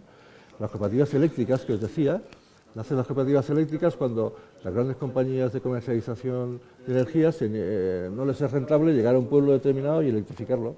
Y entonces el pueblo se une y dice, joder, pues aquí tendrá que llegar a la luz, ¿no? Y esto fue a finales, ¿no? De decir, tendrá que llegar a la luz, lo juntamos todos, pagamos, y pagamos la comercialización y llevamos allí la línea de baja tensión y tenemos luz. Esas cooperativas eléctricas todavía, todavía funcionan alguna, ¿no? La mayoría están en la comunidad valenciana. La, más importante está en Crevillente, en Alicante, que toda la, toda la comercialización, porque después las grandes compañías no les dejaron eh, producir y transformar, solo comercializar. ¿No? porque esto ya una regulación. Pero eh, Crevillente eh, eh, actúa absolutamente así. ¿no? ¿Qué refuerza esto? Pues que somos capaces de juntarnos, de ir a buscar eh, situaciones, de trabajar por, satisfacer nuestras necesidades cuando tenemos una, una problemática común. ¿no? Eso es la economía social, no tiene más secretos. Y, eso, y por eso practicamos la responsabilidad social que algunos hoy están efectivamente descubriendo que eh, esto hay que hacerlo, porque si no, igual nos sacan los colores porque no lo hacemos. El mundo de la economía social lo ha hecho toda la vida y no sabe muy bien venderlo porque no le da importancia. Y desgraciadamente eso es así. Estamos aquí para intentar que, le demos entre todos más importancia. Es como nos enrollamos mucho, al final hay que ir bebiendo. ¿no? Objetivos generales, que la riqueza de empleo, esto tanto Carmen como Miguel Ángel ya, ya ha dado. Desarrollar la sociedad, el territorio, fórmulas innovadoras del, esquema del, trabajo de representación cooperativo, prestigiar la imagen del cooperativismo en la economía social, para eso tiene que haber empresas exitosas, recuerdos exitosos, y orientar el trabajo de las estructuras, innovación, desarrollo, internacionalización y cooperación internacional al desarrollo. Nuestro grupo trabaja prácticamente ha trabajado en tres proyectos, bueno, dos proyectos y otros muchos, un proyecto, perdón, un proyecto de cooperación, el desarrollo en la provincia de, de Alucemas, en Marruecos. Hemos llevado allá todo lo que es eh,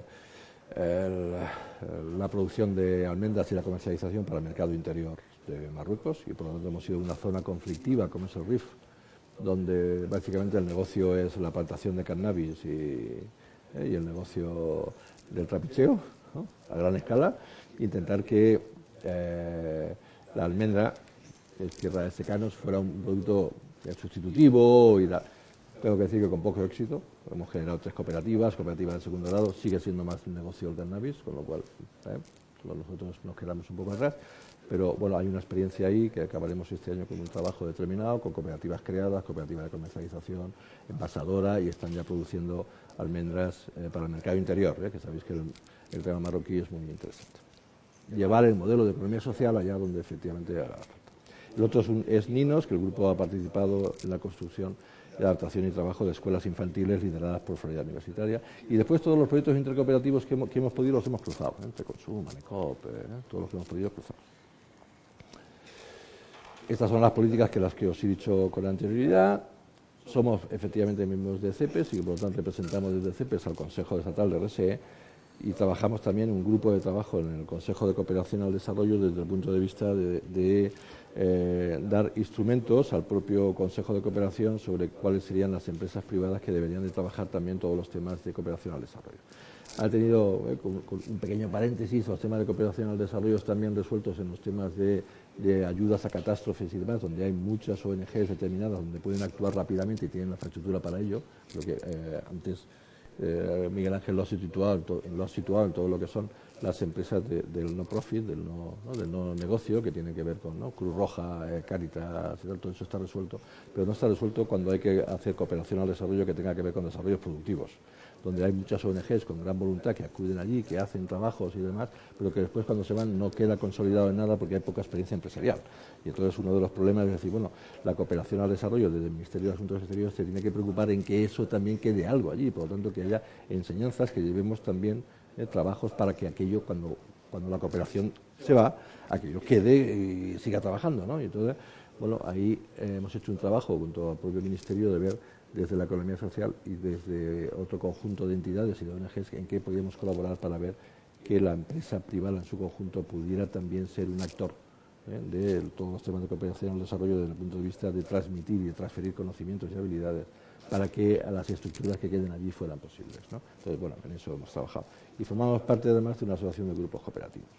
Todos los temas de RSE, bueno, eh, los trabajamos directamente y los trabajamos en el Consejo Estatal de RSE, donde eh, a través de CEPES eh, y representando a CEPES estamos, y CEPES tiene una posición determinada exactamente igual que tiene el Consejo de la discapacidad, estamos en el grupo tercero, ya sabéis que todas estas de las cosas del diálogo social, por mucho que nos empeñemos en que queremos estar y queremos pintar y no sé qué, finalmente pintamos poco y empecemos a ser políticamente incorrectos. Eh, somos potentes, importantes como veis, pero cada vez que hablamos de situaciones de participar en la vida económica del país y no sé qué, aquí siempre hablamos del diálogo social que no, deja de ser, no deja de estar en tres patas, que es la administración, la administración, perdón, las organizaciones empresariales, las grandes, que es COE, y los sindicatos, y por lo tanto todo el resto forma parte de, aquello, de aquel gran paquete que, nos llamamos sociedad civil, que es aquello que se encuadra donde eh, todo el mundo quiere reconocer, pero quiere al final decir que, se pinte poco. Entonces, bueno, pues en ese poco estamos ahí peleando en la organización, cada vez queremos pintar más. Eh, Miguel Ángel está en todo el CES europeo en ese grupo. Eh, nosotros en el Consejo Estatal, así de cachondeo, decimos que estamos siempre en el grupo de los raros.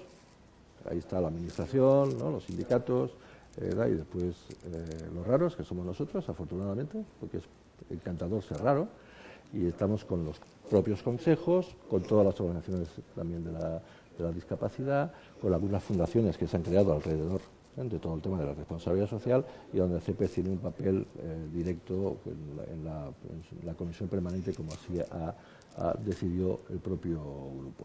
Y ahí es donde pues, intentamos que efectivamente llevar los mensajes que os he referido. Tenemos a partir de ahí un propio manifiesto de lo que significa la RSE para, para CEPES, hicimos un trabajo específico para que todas las empresas de economía social, que todo el mundo se cree que nosotros efectivamente somos responsables por principios, cuando todo el mundo decimos, bueno, por principios somos responsables, pero esto hay que llevarlo a las palabras, las ideas a las palabras y las palabras a los hechos, porque se nos mide no por lo que pensamos, sino se nos mide por nuestras actuaciones y nuestros comportamientos. Y por lo tanto, nosotros tenemos que ser responsables no solo porque partimos de esa base, sino porque nuestros hechos y comportamientos lo son. Y por lo tanto, nuestra manera de hacer las cosas y de ser sostenibles significa que, como os he dicho, queremos, generar recursos que son importantes, pero queremos hacerlo de una manera determinada y esta es nuestra otra forma de hacer empresas y además queremos distribuirlas de una manera determinada, distribuyendo aquello que se llama la riqueza.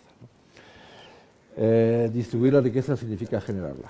¿eh? Una de las frases que no sé por qué no metimos también en esa, en, esa web de presentación es aquello que para la, que la, miseria y la pobreza se cooperativiza sola y no necesita de grandes mentes.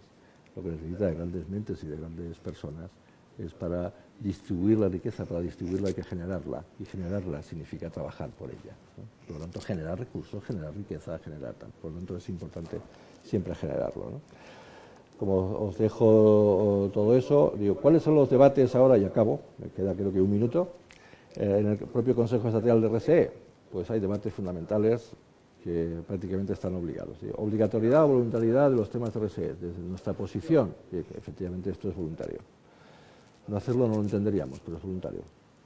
Nosotros no entendemos que alguien pueda ganar dinero a costa de sus trabajadores, o a costa de sus proveedores, o a costa de eh, cargarse el planeta. Entendemos que hay una manera honrada, honesta, socialmente responsable que se llama de ganar dinero. Y esa es la que defendemos y es una empresa sostenible, que significa que, llega a acuerdos con sus grupos de interés, que, que hace crecer a sus proveedores, que hace crecer personal y profesionalmente a sus trabajadores, que no se carga el planeta, sino que eso es sostenible. ¿no? Es aquello de dejar, dejar que, las cosas estén al menos no peor de, las que, cuando las coges, sino que las generaciones futuras tengan las mismas posibilidades o más que la tuya para eh, poder eh, continuar ganándose la vida a ese personas de provecho. ¿no? Eso al final es la sostenibilidad y en eso trabajamos. Pero ese debate está todavía en el seno del Consejo. Si hay certificación o verificación, bueno, tendremos que entrar en el tema. Algunas verificaciones y certificaciones estamos ya provocando desde la, economía social y, algunas, desde, la, propia eh, Fundación 11 ya se está generando alguna y tal. ¿Sería posible llegar a una certificación, un sello general? Bueno, es un debate que está encima de la mesa. Cláusulas sociales, ¿para qué queremos todo esto? Porque estamos convencidos que cuando de la alianza público-privada, cuando no hay dinero en lo público y tampoco en lo privado, tenemos que ser capaces desde lo privado de, llegar allá donde no llega lo público. Pero claro, de, llegar desde lo privado desde un tema determinado. ¿Cuál? Pues servicios sociales, enseñanza, eh, dependencia. Hay muchos temas donde la economía social puede entrar a desarrollar los servicios públicos, que mejor desde hacerlo desde la economía social, y para eso tenemos que, para eso hay que demostrarse responsable para poder hacerlo. Lo que no tendría sentido es que alguien no responsable y que eh, pudiera entrar a gestionar fondos públicos para desarrollar políticas públicas. Bueno, pues vamos, esto las grandes empresas que también entran en temas de RSE, aunque la COE está más, más reacia, pero las grandes empresas no, curioso esto, pues estarían de acuerdo, que haya cláusulas, que haya un reconocimiento y que hubiera cláusulas. La economía social reclama participar en las alianzas público-privadas para desarrollar ese tipo de servicios. Y efectivamente, más allá de las leyes. La LISMI, bueno, algunos de vosotros la conocéis bien, la política de igualdad, ser responsable significa ir mucho más allá que eso. ¿Dónde está en la actualidad el desarrollo? Pues el desarrollo tiene que ir por la Ley de Economía Sostenible, que sabéis que está aparcada en la actualidad, pero que hay que hacerla, donde hay algunas obligaciones para, las empresas de más de mil asalariados. Y el último informe de la semana pasada del comisario Barnier ya sitúa que las empresas europeas van a tener que tener obligatoriamente que informar eh, sobre los temas no financieros, obligatoriamente con aquellas de más de 500 trabajadores. O sea, nosotros nos quedamos cortos. hablábamos en la ley de economía sostenible, se hablaba de mil, ahora ya estamos en 500. Eh, la inversión de fondos de pensiones también se ha trabajado con un grupo de trabajo y esto ya está regulado, que saldrá próximamente y demás. Y estos son, ahora mismo, nuestra intervención está en, el propio Consejo gira en base a los criterios, indicadores para ser reconocidos socialmente responsables, todo el tema de las inversiones socialmente responsables todo lo que tiene que ver con los fondos de pensiones y el propio funcionamiento. El plazo de ejecución era de seis meses, ya sabéis que no se ha cumplido porque esto está este hace un año, llevamos ya un año y el plazo de ejecución era de seis meses y no se ha cumplido, efectivamente. La RSE supone para todo el mundo innovación, para nuestro caso es de nuevo, y, engancho y el punto final, es un nuevo reto porque tenemos, tenemos que liderar todo ello, más allá de lo que pensamos la, economía social debe liderar la responsabilidad social y situar aquello y, pasar de las tres fases que yo creo que nos situamos con el tema de la RSE. Primero, eh, cabreo, cuando apareció todo el tema de la RSE, dice de repente, dice, bueno, las grandes empresas son más responsables que nosotros. Situación de cabreo. Pues, ¿no? Yo me río mucho con alguna de las empresas de, sobre todo de energía, la que tengo buenos amigos y amigas que llevan los temas, pero claro, al final dice, parece que, eh, ya no digo el nombre, si no me pegan, pero que es más responsable que cualquier cooperativa, ¿no? cualquier empresa de economía social, ¿no? una gran empresa, joder, pues me resulta, ¿no? Y lo bueno sería que la gente entendiera el recibo. Eso sería responsable, ¿no? Más allá de, no, es que hacemos, no sé qué, dale, muy bien, pero lo bueno sería que la gente entendiera el recibo. Después, cuando superamos eso, llegamos a una situación ya no de, cabreo, sino de rechazo, ¿no? Sí, pero es mentira todo esto, es publicidad. ¿Eh? ¿Os acordáis? hace dos o tres años estábamos en esta todavía. Esto es publicidad, mienten. Se dicen socialmente verdad, pero mienten todos para pura reputación. Esto es marketing relacional. Bueno, en nuestra experiencia, algunas empresas no mienten. Algunas empresas de capitales no mienten. Eh, cuando dicen lo que dicen que hacen, lo hacen. Y esto es una sorpresa agradable. Si lo hiciéramos todo, no sería mejor. Y por lo tanto, no, mienten. Y, ahora estamos en la tercera etapa, esta de, bueno, pues en la etapa de madurez, lideremos esto. Le mostremos a la sociedad que las, empresas de economía social somos unas empresas absolutamente responsables y por lo tanto lideremos este movimiento. Y en estas, en estas estamos. Muchas gracias perdonar.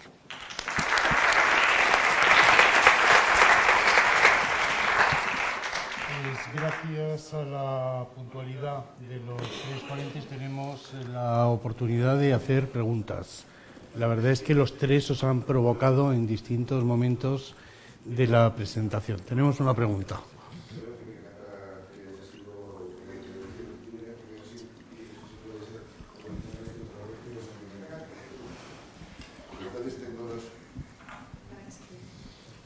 Tengo dos preguntas. Una de ellas es, eh, bueno, como la web no aparece, me gustaría saber cómo se financia el CEPES, en base a qué. Y dos, eh, también me gustaría saber eh, un poco vuestra opinión o tu opinión, dado que esa sensibilidad de, la, de las empresas del tercer sector es distinta, parece ser, que las de la COE, pues si esas discusiones que tenéis eh, entiendo que, las, eh, que os habéis agrupado como patronal del tercer sector por esa sensibilidad diferente. Entonces me llama la atención que habiendo pues tantas empresas y sobre todo muchos millones de trabajadores que cuelgan pues de las cooperativas agrarias que no son socios o de las cooperativas de crédito industriales, que no haya también unos sindicatos del tercer sector. ¿Son distintas las necesidades y sensibilidades de los trabajadores del tercer sector que las de los otros? Desde CEPES. Vale, yo contesto la, la eh, financiación de CEPES. CEPES, eh, bueno, tiene un presupuesto que es eh, los ingresos que tiene la organización vienen fundamentalmente por las cuotas de esos 30 socios que os comentaba en mi intervención. Y también hay una línea de ingreso pequeña, comparada con el resto de agentes sociales, que proviene del Ministerio de Empleo y Seguridad Social porque mm, hay una relación de CEPES de ser asesor del gobierno para interlocutar y transmitirle, hacer informes, etcétera, para que en esa discusión legislativa que os comentaba en mi intervención, pues les podamos asesorar. Eh, está en ese camino, ¿no? Entonces, eh, bueno, pues viene a ser un 60-40, una cosa así más o menos la financiación. Luego ah, hay ingresos extraordinarios por diferentes eh, conceptos, participación en proyectos, alianzas, etcétera. Pero bueno, las dos grandes partidas del presupuesto presupuesto fundamentalmente vienen por esas dos, dos partidas. Eh, lo de los sindicatos lo contestas tú o lo yo, lo que quieras. Lo que quieras. No, tenemos, eh, para los sindicatos es un sector complicado. ¿no? Uno lo ve desde dentro. Siempre lo, que nos pasa siempre normalmente es que tanto el tercer sector como el mundo de la economía social solemos ser muy endogámicos, cosa que de hecho que también le pasa a los sindicatos. Pero eh, es complicado porque al final, eh, eh, digamos. Lo que falta es, identificar cuando hay un ejercicio precioso en, todos los temas de RSE que es identificar los grupos de interés. Cuando nosotros identificamos uno de nuestros grupos de interés es el sindical. Imagino que del ámbito sindical también se hace, ¿no? Pero claro, aquí tenemos que identificar quién es el enemigo, ¿no? Por decirlo de alguna manera. Porque al final, cuando hablamos de situaciones determinadas, dice, bueno, eh, ¿qué, puede trabajar un sindicato dentro de la economía social? Sin duda, hay muchos sectores en los que trabaja. Eh, el, más, famoso posiblemente, tristemente, sea el, de las cooperativas de viviendas, que además aparece cada vez y nos pegan de tortazos cada vez que aparece. aquí una cooperativa puede, puede fallar y cuando falla, falla todo un movimiento cooperativo. Las empresas de capitales están fallando todos los días y nadie se le ocurre decir que las empresas de capitales son un desastre. Pero aquí basta con que haya una cooperativa determinada que falla, que haya no sé qué, y me que aquello es incontrolable, ¿no? Eh, bueno, pues eh, nos pasa.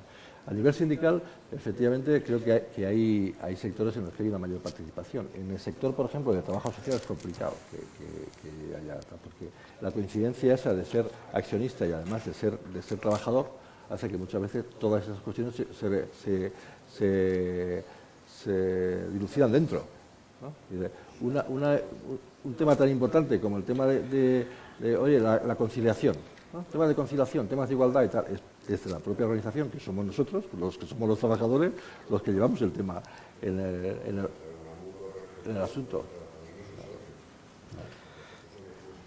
Son los que trabajan allí, o una asociación. Efectivamente. Yo, te digo desde el punto de Yo me refería a ese aspecto, no al otro.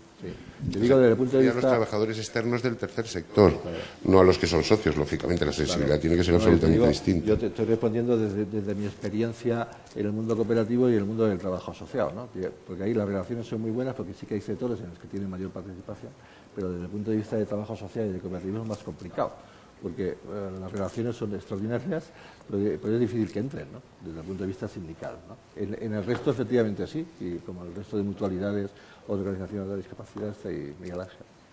Sí, yo, quería decir que, vamos a ver, hay, hay dos niveles diferenciados. Una cosa es la negociación colectiva, y cuando hay negociación colectiva hay participación sindical. En muchas organizaciones de la, y empresas de la economía social y sindicatos, donde yo me muevo, en mi casa, ¿eh? que es la ONCE y su fundación, hay elecciones sindicales y sindicatos. y, de los grandes, o sea, decir, ¿eh? en el caso de, decir, por no citar ahora unos u otros, simplemente por citar. Sin embargo, cuando aquí hablábamos, yo creo, de mm, las, los agentes económicos y sociales, los interlocutores sociales, es porque a veces existe un desbordamiento, en el sentido de identificar eh, negociación colectiva con diálogo social, cuando son temas diferentes. Es decir, una cosa es el diálogo social relativo a las negociación colectiva en una empresa o a nivel macro del país sobre aspectos referentes a la negociación colectiva, ¿eh? convenios de empresa, convenios de sector, convenios nacionales, ¿eh? legislación laboral específica. ¿eh? Y otra cosa diferente es que sobre la capa del diálogo social empiezas a abrir el portillo y te metes todas las políticas de empleo, todas las políticas de seguridad social, todas las políticas educativas, todas las políticas eh, de otros ámbitos sectoriales, los que fueren, no quiero y, o de, económicas, etcétera, y que desborda lo que es el ámbito estricto de la negociación colectiva, que es lo que reconoce la Constitución a los interlocutores sociales. Entonces, no se trata de decir, no, no, tú te quitas de ahí que me pongo yo, en absoluto, sino hay que centrar cada uno, o sea, lo que hay que evitar es que no me discrimines a mí porque no me consideras eh, pactar en la primera fila. ¿eh?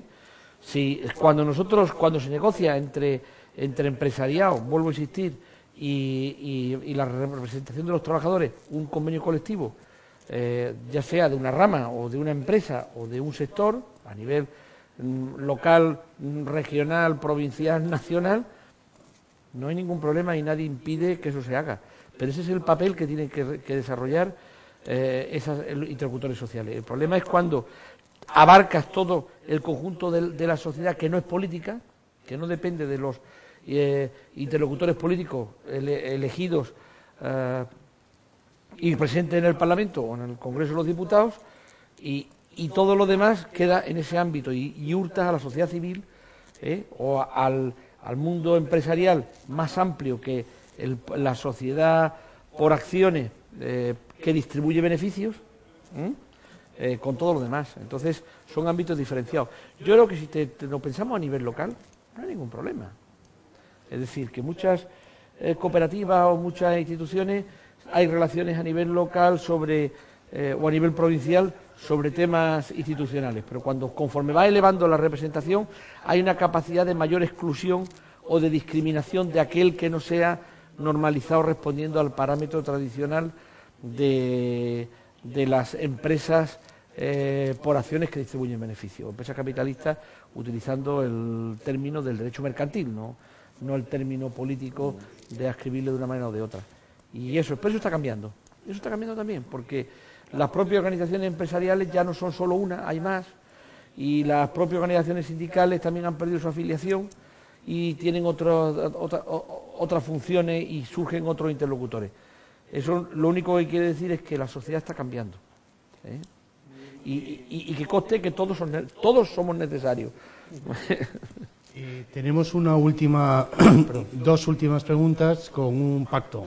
Las preguntas concisas y de verdad provocadoras, porque, bueno, os, os, han invitado tres veces y las respuestas también concisas y además no necesariamente contestamos todos. Según la pregunta, pues puede que solo conteste uno. ¿Qué, papel juega la economía social en Europa? Puesto que eh, me parece que Miguel Ángel ha dicho que, todo se puede hacer en Europa y el 70% de las decisiones se toman allí. ¿Qué papel juega la economía social en Europa y qué capacidad de influencia tiene la economía social en las decisiones que se toman en Bruselas? Vamos a escuchar también la última pregunta y luego ya distribuimos el, tiempo. Hola, eh, yo era una, una pregunta para Miguel Ángel. Eh, lo primero, agradecer su ponencia. yo creo que el, conjunto de reflexiones estratégicas que nos ha ofrecido ya valen un máster. Entonces, él, ha dado dos, dos frases que me han gustado. Una es, las empresas de la economía social son actores creíbles en las que se puede confiar. Y otra ha dicho, estamos en crisis de frontera entre lo público, lo privado y la economía social. Yo no sé si son tuyas, pero a partir de ahora las nombraré y las haré tuyas, ¿vale? Entonces, dentro de esas dos frases, eh, ¿no crees que eh, dentro de esa crisis de frontera, eh, dentro del, caramelo que es o que parece que puede ser el, entorno de la economía social, ese acercamiento de, empresas, de lo que se llaman empresas sociales, grandes constructoras, etcétera, que se están acercando a, cuestiones que, en gran medida son parte de la, economía social puro y duro, no, puede, no, pueden, no se encuentra la economía social en un punto un poco débil debería crear unos mecanismos de defensa para evitar esas entradas. A lo mejor, un poco en lo que decía Emilio, eh, dentro de la, creación de cláusulas sociales, ¿se está potenciando eso? Robar mucho tiempo a, la siguiente mesa, eh, Miguel Ángel contesta la parte internacional en un minuto y Emilio contesta a la parte de fortalezas, debilidades en otro minuto. Bueno, se puede contestar muy, muy rápidamente a, las dos de la misma manera. En la economía social es un sector emergente, nuevo, aunque venga de antiguo, ¿de acuerdo? Entonces, se tiene que abrir paso a codazos, y ese es el problema. Por parte de la Unión Europea hay una mayor y creciente eh, atención a la economía social, ya lo he dicho, los fondos de, emprendimiento social para, financiación, eh, el nuevo Estatuto Europeo de la Cooperativa eh, y el nuevo Estatuto Europeo de la Fundación que mañana se discute en el Parlamento Europeo, el Social Business Act, es decir, una, nueva ley sobre los negocios de las empresas sociales, de economía social, etcétera. O sea, que vamos avanzando, pero lentamente. Porque claro, los demás tampoco te dejan meter bazas.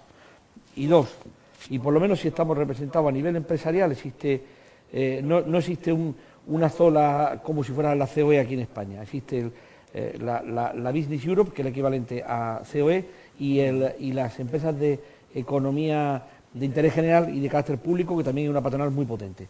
Y luego, eh, en cuanto a esas dos frases, pues son provienen de la experiencia. Y entonces, en alguna manera, yo creo que, es, la es la forma de poder seguir creciendo al ser también un sector emergente que se va abriendo paso eh, sin querer apartar a nadie. Eh, eso es todo. Que no me da más tiempo. No queda tiempo. Sí, no, el minuto. Eh, efectivamente, todo, todo, el desarrollo actual de las empresas sociales tendremos que integrarlos en la economía social. Porque lo que estamos asistiendo en la actualidad es una proliferación de propuestas de este tipo, que nos parece muy loable pero que efectivamente adolecen en muchos casos de algo que sí que tiene la economía social, que es también combinar cuál es la propiedad y el desarrollo productivo de las, cosas que se hacen. Eh, efectivamente, muchas de las empresas eh, privadas de capitales históricas están dedicando fondos a la creación de empresas sociales y nos parece absolutamente loable y fabuloso. Más debería de haber. Nuestra dificultad ahí, estamos situados para poder liderar y todo esto y poder introducirlo en la economía social.